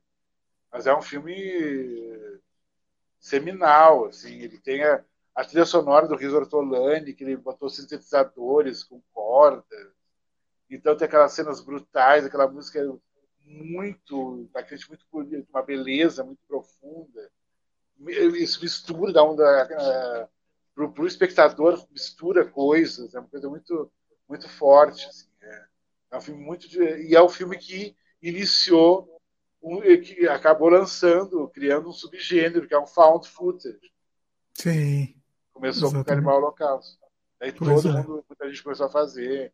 É um gênero até muito bom, até para quem está tá querendo começar né, a fazer cinema. É um, é um com um bom roteiro, com uma né? boa câmera, você faz. Você tem é. uma ideia bem legal, pega a sua câmera e faz o found footage, que é uma ficção. Pode dar certo. É, um, um, um dos, dos filmes que eu fiz meu, dos meus curtas favoritos é um que é um found footage, que é o Horário Nobre o Banquete para Urubus. É isso, é um filme muito cru. E ele, e, e, pela crueza mesmo do found footage, ele fica muito realista mesmo, né? E é uma coisa Sim. assim, o filme foi. Só pra você ter uma ideia, o Dark Flix não topou passar lá porque achou muito forte o filme, só pra você ter ideia. Então, tá, é, tá disponível para os membros aqui. Eles têm saló no catálogo, né? Então, ah, então, então não sei por quê. Então, então não sei, sei lá por quê. Mas eu vou mandar, eu quero sua opinião sobre o horário nobre. Eu fiquei chocado quando vi saló da, da, da Meu Deus. Pois é, o saló é, o saló é pesadaço mesmo, pois é. Pois eu vou, eu vou dar um jeito de te mandar em off. Eu quero, eu quero depois sua opinião. Eu queria muito saber sua opinião sobre o horário nobre, que é um filme. Eu tento fazer muito, eu tento pegar a ironia mesmo da coisa, mas eu não vou, não vou nem te falar. Eu, quero, eu vou te mandar depois. Eu quero sua opinião. Pode ah, deixar. Para quem, quem, quiser assistir, tá para os membros aqui. O que eu estava falando do, do Found Footage. Não, não era do Found Footage. O, ah, do Deodato. Eu, quando o Deodato foi para o Brasil, ele, ele deu uma palestra falando detalhes sobre o Canibal Holocausto eu gravei inteira. Só eu tenho gravado essa palestra. Um dia eu também eu quero disponibilizar também, pessoal. Assim, uma palestra gigante. Muito, Você gravou muito aqui na Cinemateca ou no Fantaspor? Cinemateca. Ah, é, eu estava lá. Você, tá, olha aí, eu tô, tô, tô, tô eu estava lá. Olha, foi em 2000. Também, o tava, estávamos lá, estava Christian Verardi, tinha um elenco bom. 2012, né? 2012? Isso, por aí, eu acho que antes até. Tava João Caetano, todo mundo. Olha aí, olha só. Muito, foi muito legal. Aquele, aquele evento foi um negócio incrível, assim. Sim. Outra coisa, Marcelo, ainda aproveitando, mas te explorando mais ainda. Agora eu queria o, o seu. É, é, vai ser difícil, mas eu queria o seu top 5 dos seus filmes de todos os tempos, assim. O que, que você acha que a ah, pessoa tem que assistir? Sim, para a vida humana? Para a vida, e vale tudo, não tem gênero, não tem tudo. Vale qualquer coisa. Ah, tá. Calma. Calma, eu preciso processar. Tem que pensar. Eu sei que, eu sei que isso. Não, não se faz uma pergunta dessa, inclusive. Pensa com calma aí. Não precisa ser na ordem, tá? Não precisa ser na ordem também. E se não quiser cinco, se quiser citar mais também, fica à vontade. Sim. Laranja Mecânica, por motivos óbvios. Porque Laranja Mecânica, além de ser uma obra-prima, eu li o livro, que era uma, era, era, uma, era tipo paperback, como chama.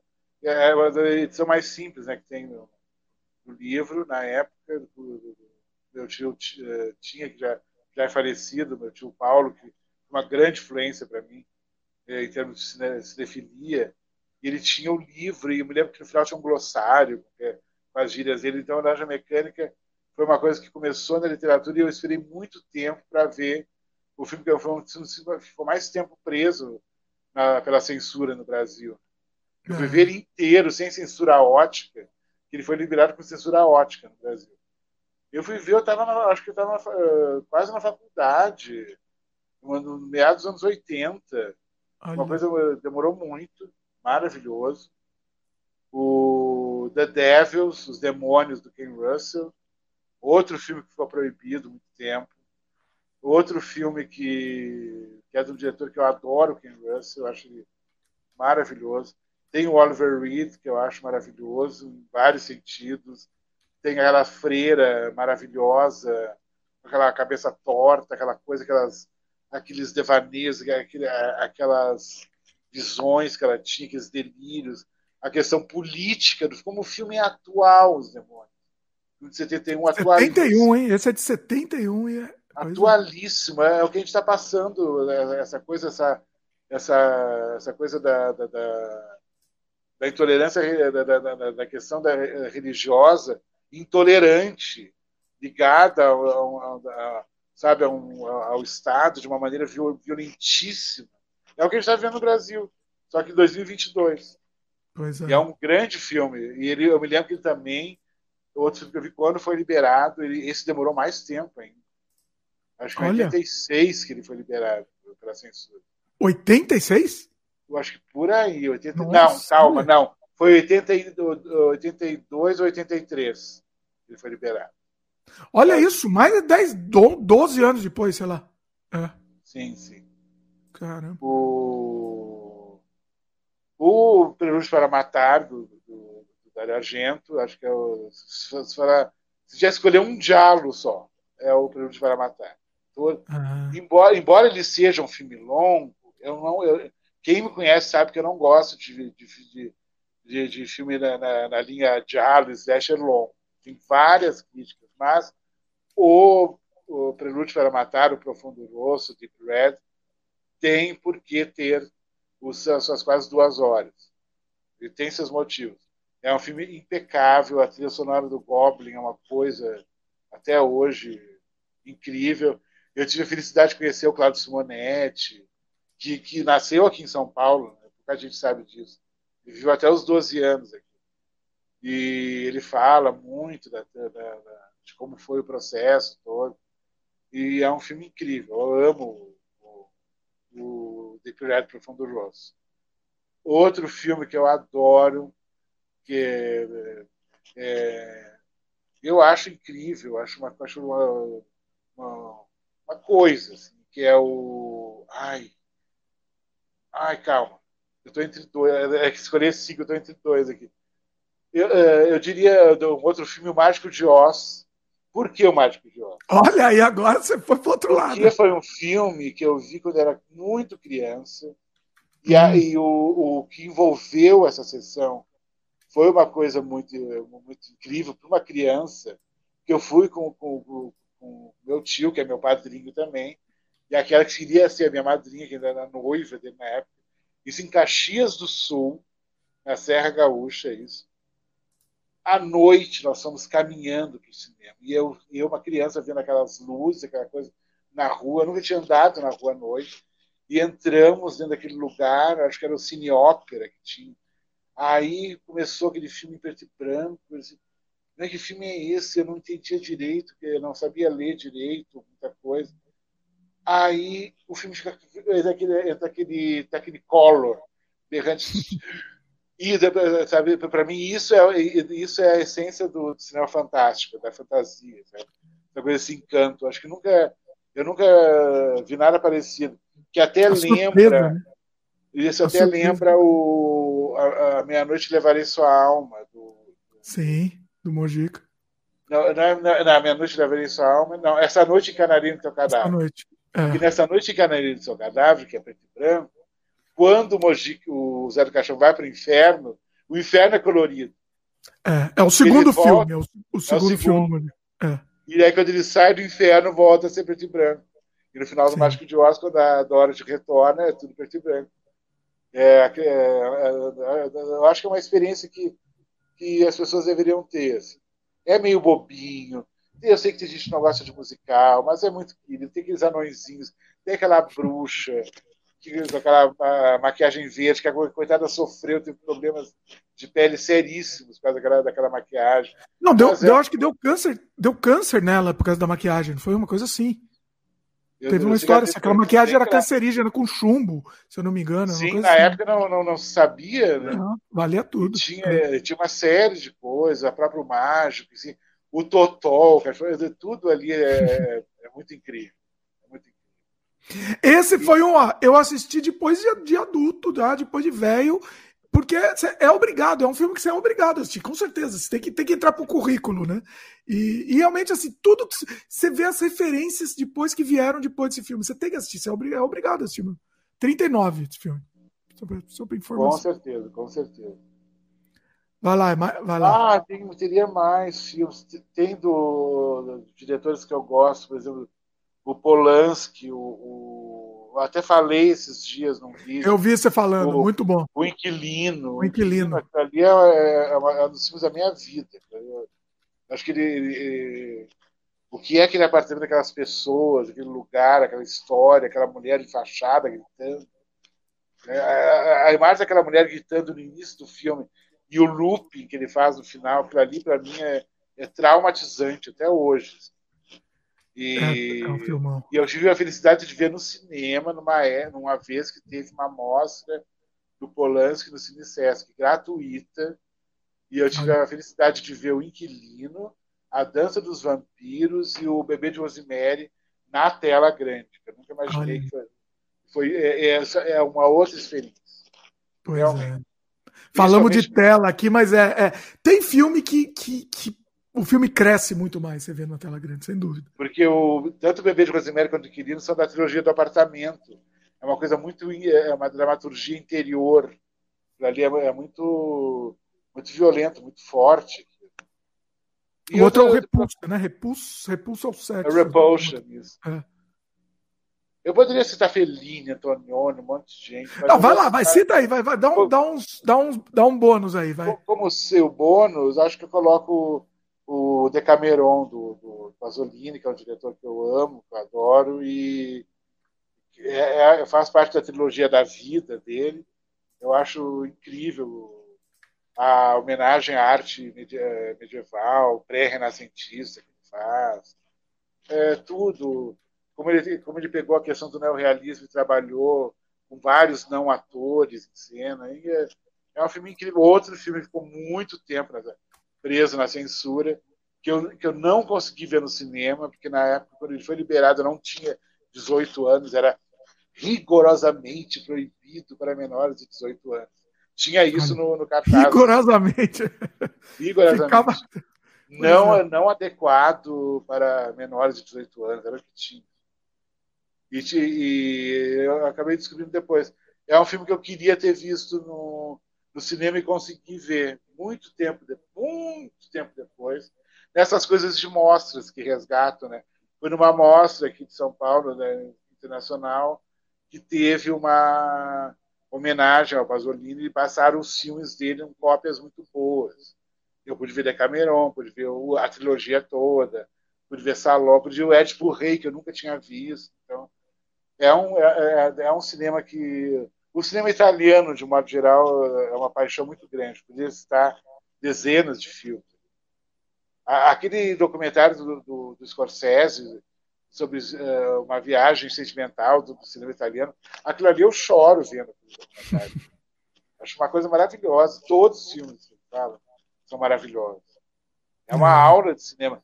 É, tanto aquele que ele fala sobre cinema americano, que, é, acho que são quatro horas quase, e esse do cinema italiano. É, é, qualquer pessoa que tem intenção de, de, de, de, dizer que entende de cinema, que quer ser crítico, quer se aprofundar, tem que um dia na vida ver esses documentários que o Scorsese fez lá atrás.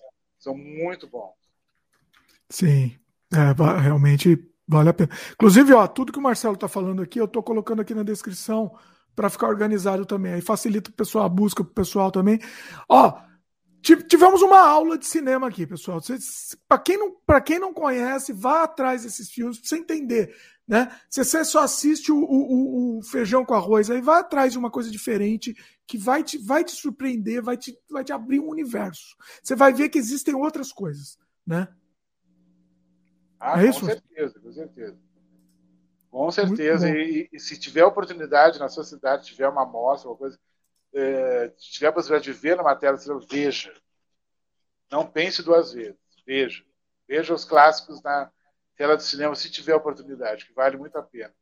Eu me lembro que, que a gente viu, teve a mostra do Antonioni há um tempo atrás aqui, que eu vi, a gente viu os Abrinsky Point, uma cópia perfeita, cristalina. É maravilhoso, a música do Pink Floyd, aquelas casas explodindo, é maravilhoso. Filme outro filme que ficou muito tempo proibido pela censura no Brasil. Tudo que é Nossa, é um negócio absurdo, né? É um negócio absurdo. Tudo, todos os filmes foram proibidos, tudo que eu citei foi proibido. Pois é. Pro, é, é complicado. Uh, é, para não falar que não, não falamos de, de, flores aqui também, é o seguinte: a gente falou de, de você indicou vários cinemas italianos, enfim. Vamos faz um, um indica alguns nacionais também que você acha que, é, que são importantes aí para o pessoal assistir. Do, no, no, geral, de terror. Do, fica à vontade aí, o que você, o que você quiser. Você acha que, que tem que ser. Assim, é de preferência até mais desconhecido mesmo, né? Que o pessoal. Que, que você acha que. Umas pérolas desconhecidas que você, você acha que precisa ser revivida, revista. Não, acho que qualquer pessoa que, que queira conhecer o cinema brasileiro tem que ver pelo menos o, o Rio 40 Graus e o Rio Zona Norte, do Nelson Pereira dos Santos, que é o nosso neorrealismo. São filmes comoventes e Macunaíma, que tá, foi restaurado passa vez por outra na, na TV, até no que eu falei tão mal, o Telecine Cult, ele passa, passa no Canal Brasil. A cópia restaurada ficou muito bonita. Foi o Afonso Beato que coordenou, grande diretor de fotografia, que coordenou a, o restauro do Macunaíma. Então tá um fotógrafo, né, restaurando o filme, ele vai ter um outro olhar. Também. Macunaíma é importantíssimo. O Alma Corsária, do, do, do acho obrigatório. O... Ah, tem várias, tem muita coisa, gente. Tem os, o... Indo mais para a boca do lixo, acho que o, os filmes do, dos meninos lá. Eh, eh, falha o nome agora, mas são três filmes. Que é O Olho Mágico do Amor, o, o a Estrela Nua e um outro filme que é sobre futebol, que agora não me lembro o nome. São, Deixa eu são, pesquisar aqui. São três filmes que eles fizeram é, que são bem legais. É, tem um erotismo muito brasileiro, muito pungente, muito colorido, muito ousado, muito safado. Eu gosto muito. E... Os diretores desses são o Ícaro Martins, Isso. José Antônio Garcia e José.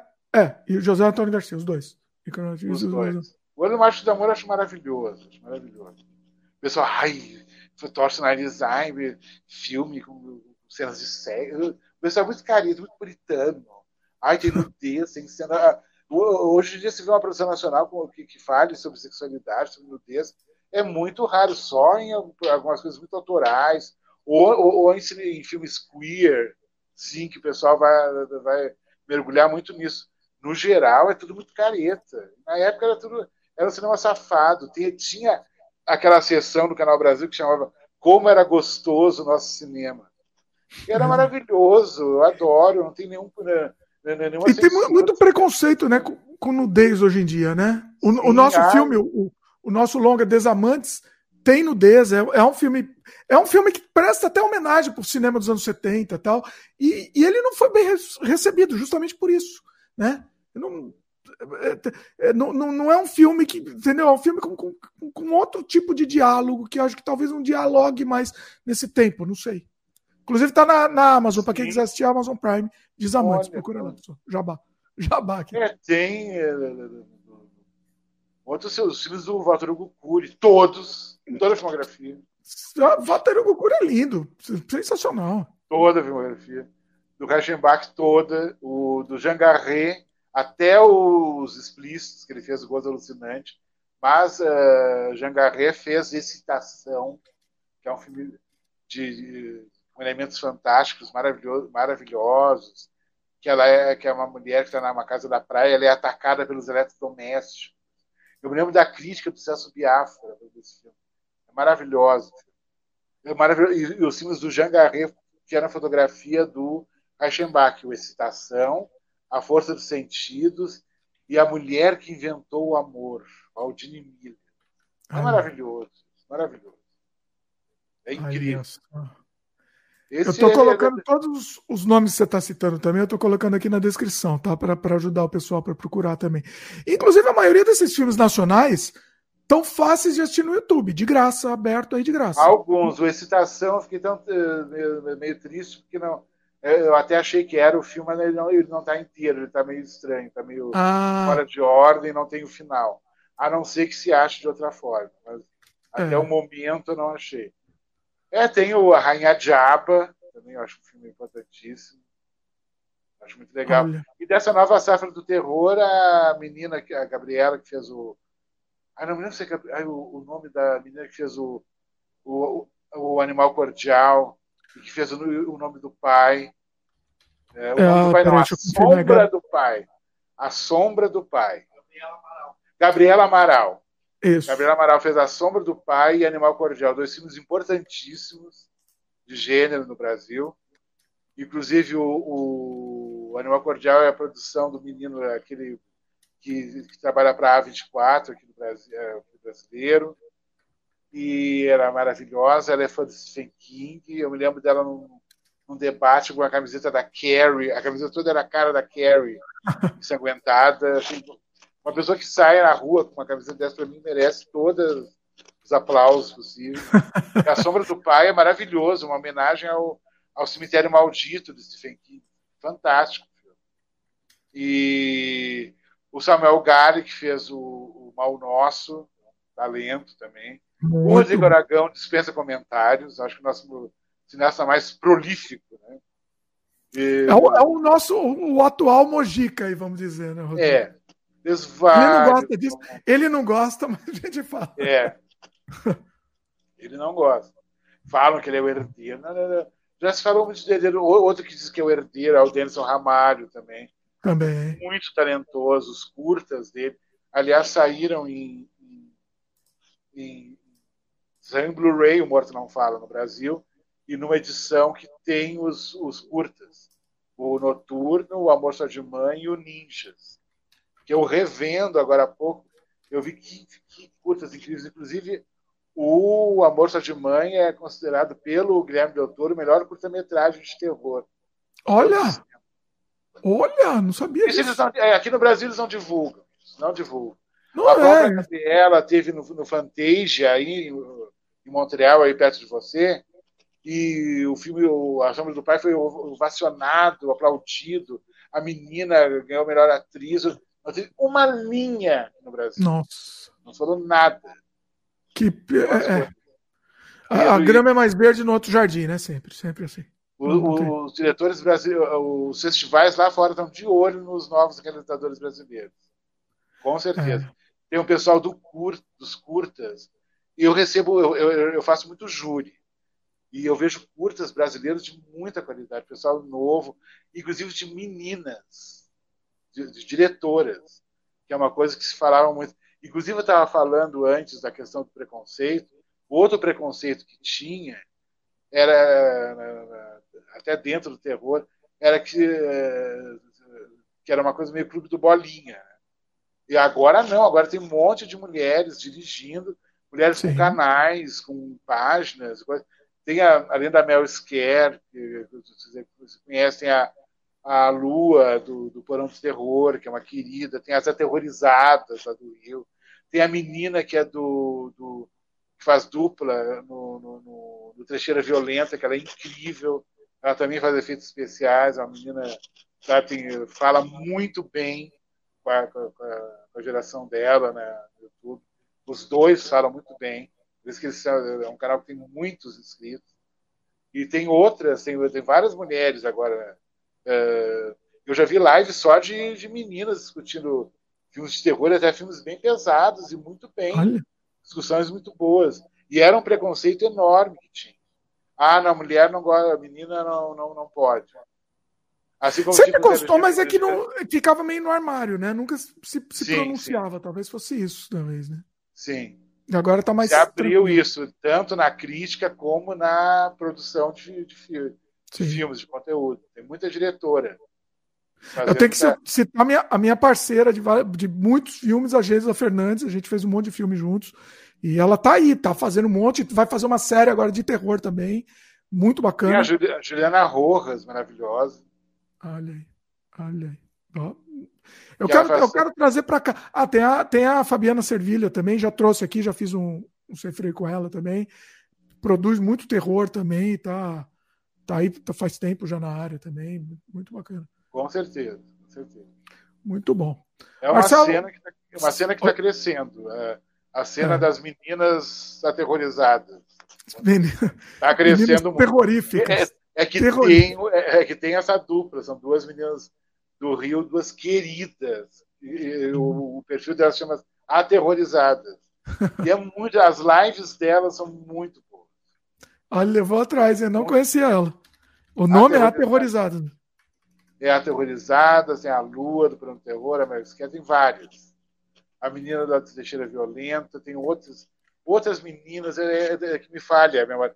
Mas é, boa parte desse pessoal você acha no coletivo da qual eu faço parte, que é um coletivo que o Léo criou, o Horror Collab, né?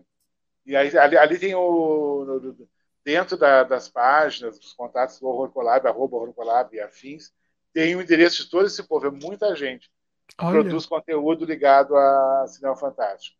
E eles me convidaram, nossa, foi muito bom, conheci muita gente, fiz muitas colaborações e e trocamos várias figurinhas. É um pessoal muito bacana que faz, é, que tem canal no YouTube, que tem perfil no Instagram, que tem podcast, que tem site e que faz conteúdo é, exclusivo ligado ao cinema fantástico, mais ao horror. É um pessoal muito bacana.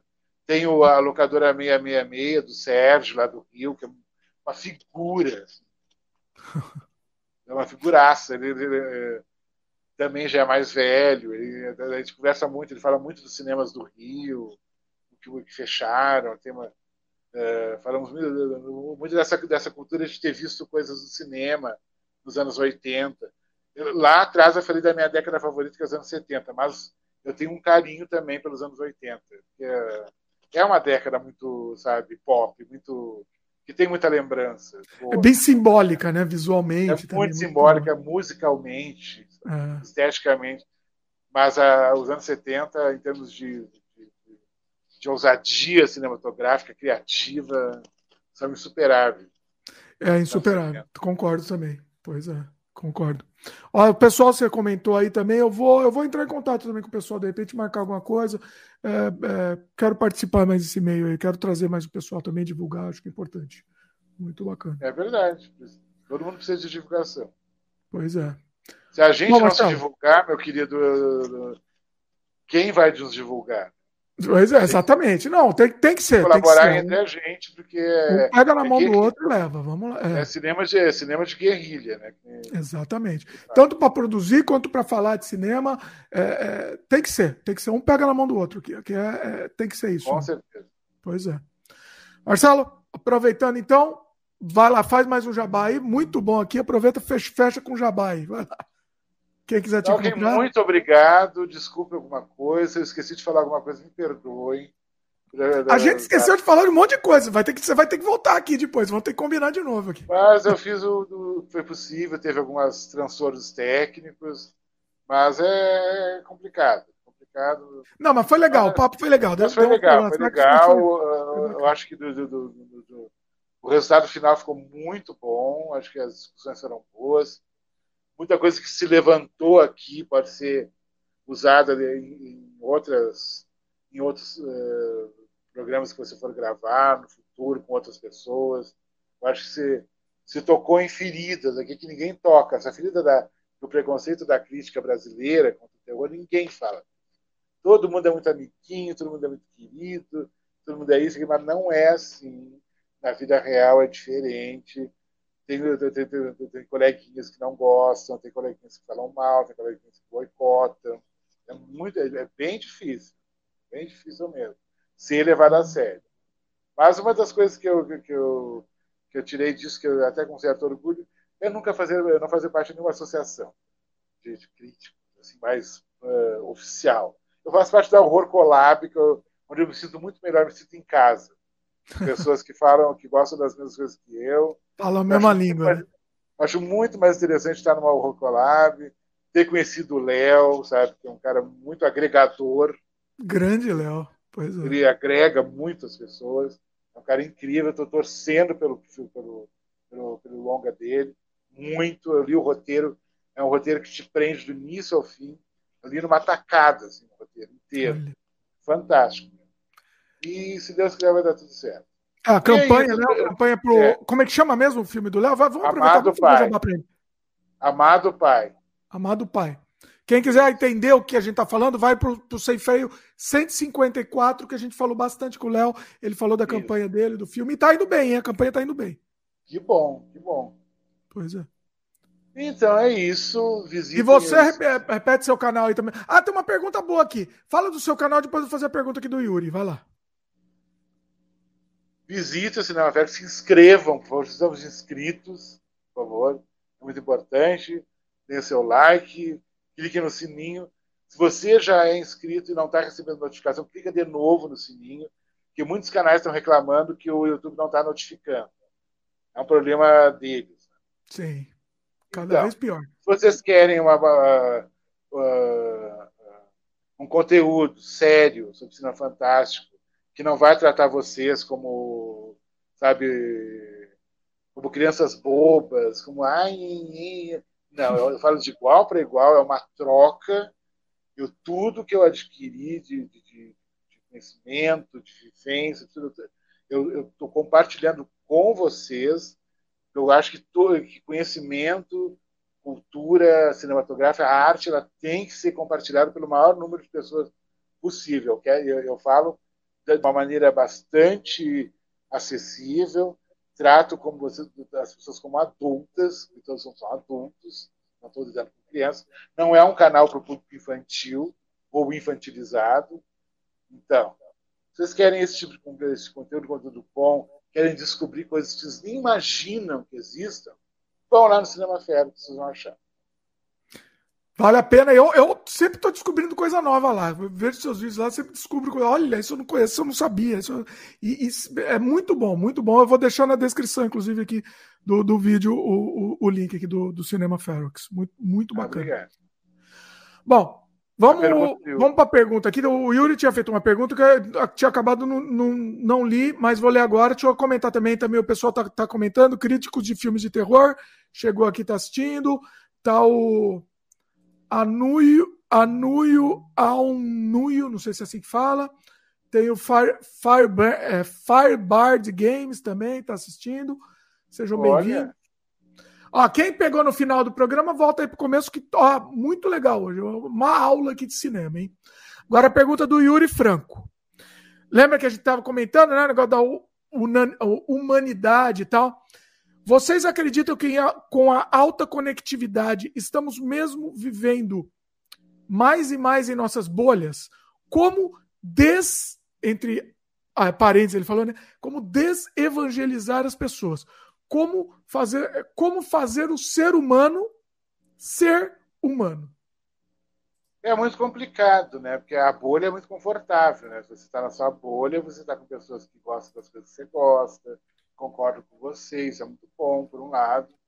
Mas é, é, o confronto com o diferente, pensa diferente, é muito complicado. Mas acho que eu acho necessário, acho que quando a pandemia passar de vez, que felizmente já está uh, é, querendo acabar agora, está nos seus estertores, acho que as pessoas vão ser obrigadas a, a conviver frente a frente, uh, de maneira presencial, para usar um termo bem atual, né, de forma presencial. acho que os confrontos vão ser inevitáveis. acho que para mudar um, esse estado de coisas, essa, essa ditadura evangélica medíocre, esse governo de medíocres, de pessoas de uma burrice inacreditável que tomaram conta do país, só um novo governo e muita educação, educação, educação, educação, cultura, cultura, cultura. O resto é consequência. A única maneira, o único remédio que tem é educação e cultura. Essas duas palavras, sabe, revolucionam o, revolucionam o mundo. Revolucionaram a Coreia lá atrás, que agora é uma das grandes potências mundiais, faz produz uma arte incrível e ajudou muitos países a se levantarem, a serem grandes países, como são. Eu acho que o Brasil tem condições de, de esquecer esse pesadelo kafkiano que a gente viveu de 2018 para cá e recomeçar. O brasileiro sabe recomeçar, sabe, está acostumado a ter que arregaçar as mangas, sabe, limpar o, o lodo da frente de casa e recomeçar a sua vida. O brasileiro está acostumado a está sempre recomeçando. Acho que a gente tem condições, mas é uma luta, vai ser um, um, um, algo muito longo, porque a destruição do governo Bolsonaro, essa hecatombe, destruiu muita coisa. Para reconstruir, vai demorar, vai ser um processo longo, a gente tem que ter um pouco de paciência. Não vai ser fácil, porque eles conseguiram destruir muita coisa, muita coisa mesmo. Não só externamente, né? Como internamente nas pessoas também conseguiram destruir, né? Sim. E a imagem do Brasil hoje, você está aí fora, você sabe. A imagem do Brasil hoje é de um país párea, de um, um lixo. Sim, é complicado. É. Você sabe disso. É complicado. E aí, eu, eu, eu queria saudar os críticos dos filmes de terror, do, da, da, figura do Johnny, que, que, que, todo ano faz o Estatueta de Sangue, que é um filme que escolhe os melhores do horror e tem uma votação e no final se entrega uma, a estatueta você que é o Oscar vermelho. eu todo ano eu apresento alguma categoria. Olha aí. O Johnny é um querido, é um menino, sabe, muito inteligente, embora da, com uma idade muito pouca idade, é um menino brilhante, inteligente, tem uma sensibilidade, um olhar para o horror muito especial. Gosto muito dele, do pessoal, todo o pessoal que está ligado ao crítico de filmes de terror. Pessoal muito foda. Gosto, muito adoro bom. eles, adoro essa, essa criançada, adoro. Muito bom. Muito bom. Eu, eu, acho que o importante é isso, é todo mundo se juntar e, e, e, crescer todo mundo junto, né? Esse é o caminho. Muito bom. Marcelo, mais uma vez, obrigado. Incrível papo, incrível. Aprendemos muito aqui, pegamos muitas dicas, inclusive. Tem várias aqui que eu já vou hoje, já vou, vou atrás na nossa conversa. Todo mundo lá, se inscreve lá no Cinema Ferox, vale a pena mesmo. Eu, eu gosto, eu adoro, adoro o canal do Marcelo, sempre estou assistindo, é muito bacana. E é isso. Pessoal que está assistindo, lembre de dar um like aí pra gente, se inscreve no canal se ainda não é inscrito, clica no sininho de notificação, ajuda a gente compartilhando o vídeo, passando o vídeo aí para frente. Quem gosta de cinema, quem quer conhecer coisas diferentes daquilo que, que, que a mídia, só, só a mídia só quer te impor, vamos, vamos conhecer um outro caminho, né? Vamos, vamos tentar navegar por outros mares aí, é interessante. É isso. Valeu, pessoal. Marcelo, brigadão. Você vai voltar aqui, hein? Vamos combinar de novo, hein? Com certeza. Fazer coisas mais específicas, temas específicos. É, a gente fecha um é. tema. Hoje era, hoje era uma introdução, assim, mas depois, no próximo, a gente pode fechar algum tema. Acho que vai ser interessante Gostei. também. Nossa, e até com outros convidados senti. também, né? Oi? O tempo passou, nem senti, são seis horas aqui no Brasil. Pois, deu quase três horas de papo aqui, ó. Quase três horas. Três da tarde, já choveu, tava um calor do inferno aqui. Choveu, mas continua quente. Me sentindo na, na selva amazônica, daqui a pouco tem uma jiboia descendo a janela. Sensacional, muito bom. É isso. Depois a gente vai combinar mais, então. Valeu aí, pessoal. Tá Marcelo. bom, muito obrigado, Dimitri. Muito obrigado pelo, pelo convite.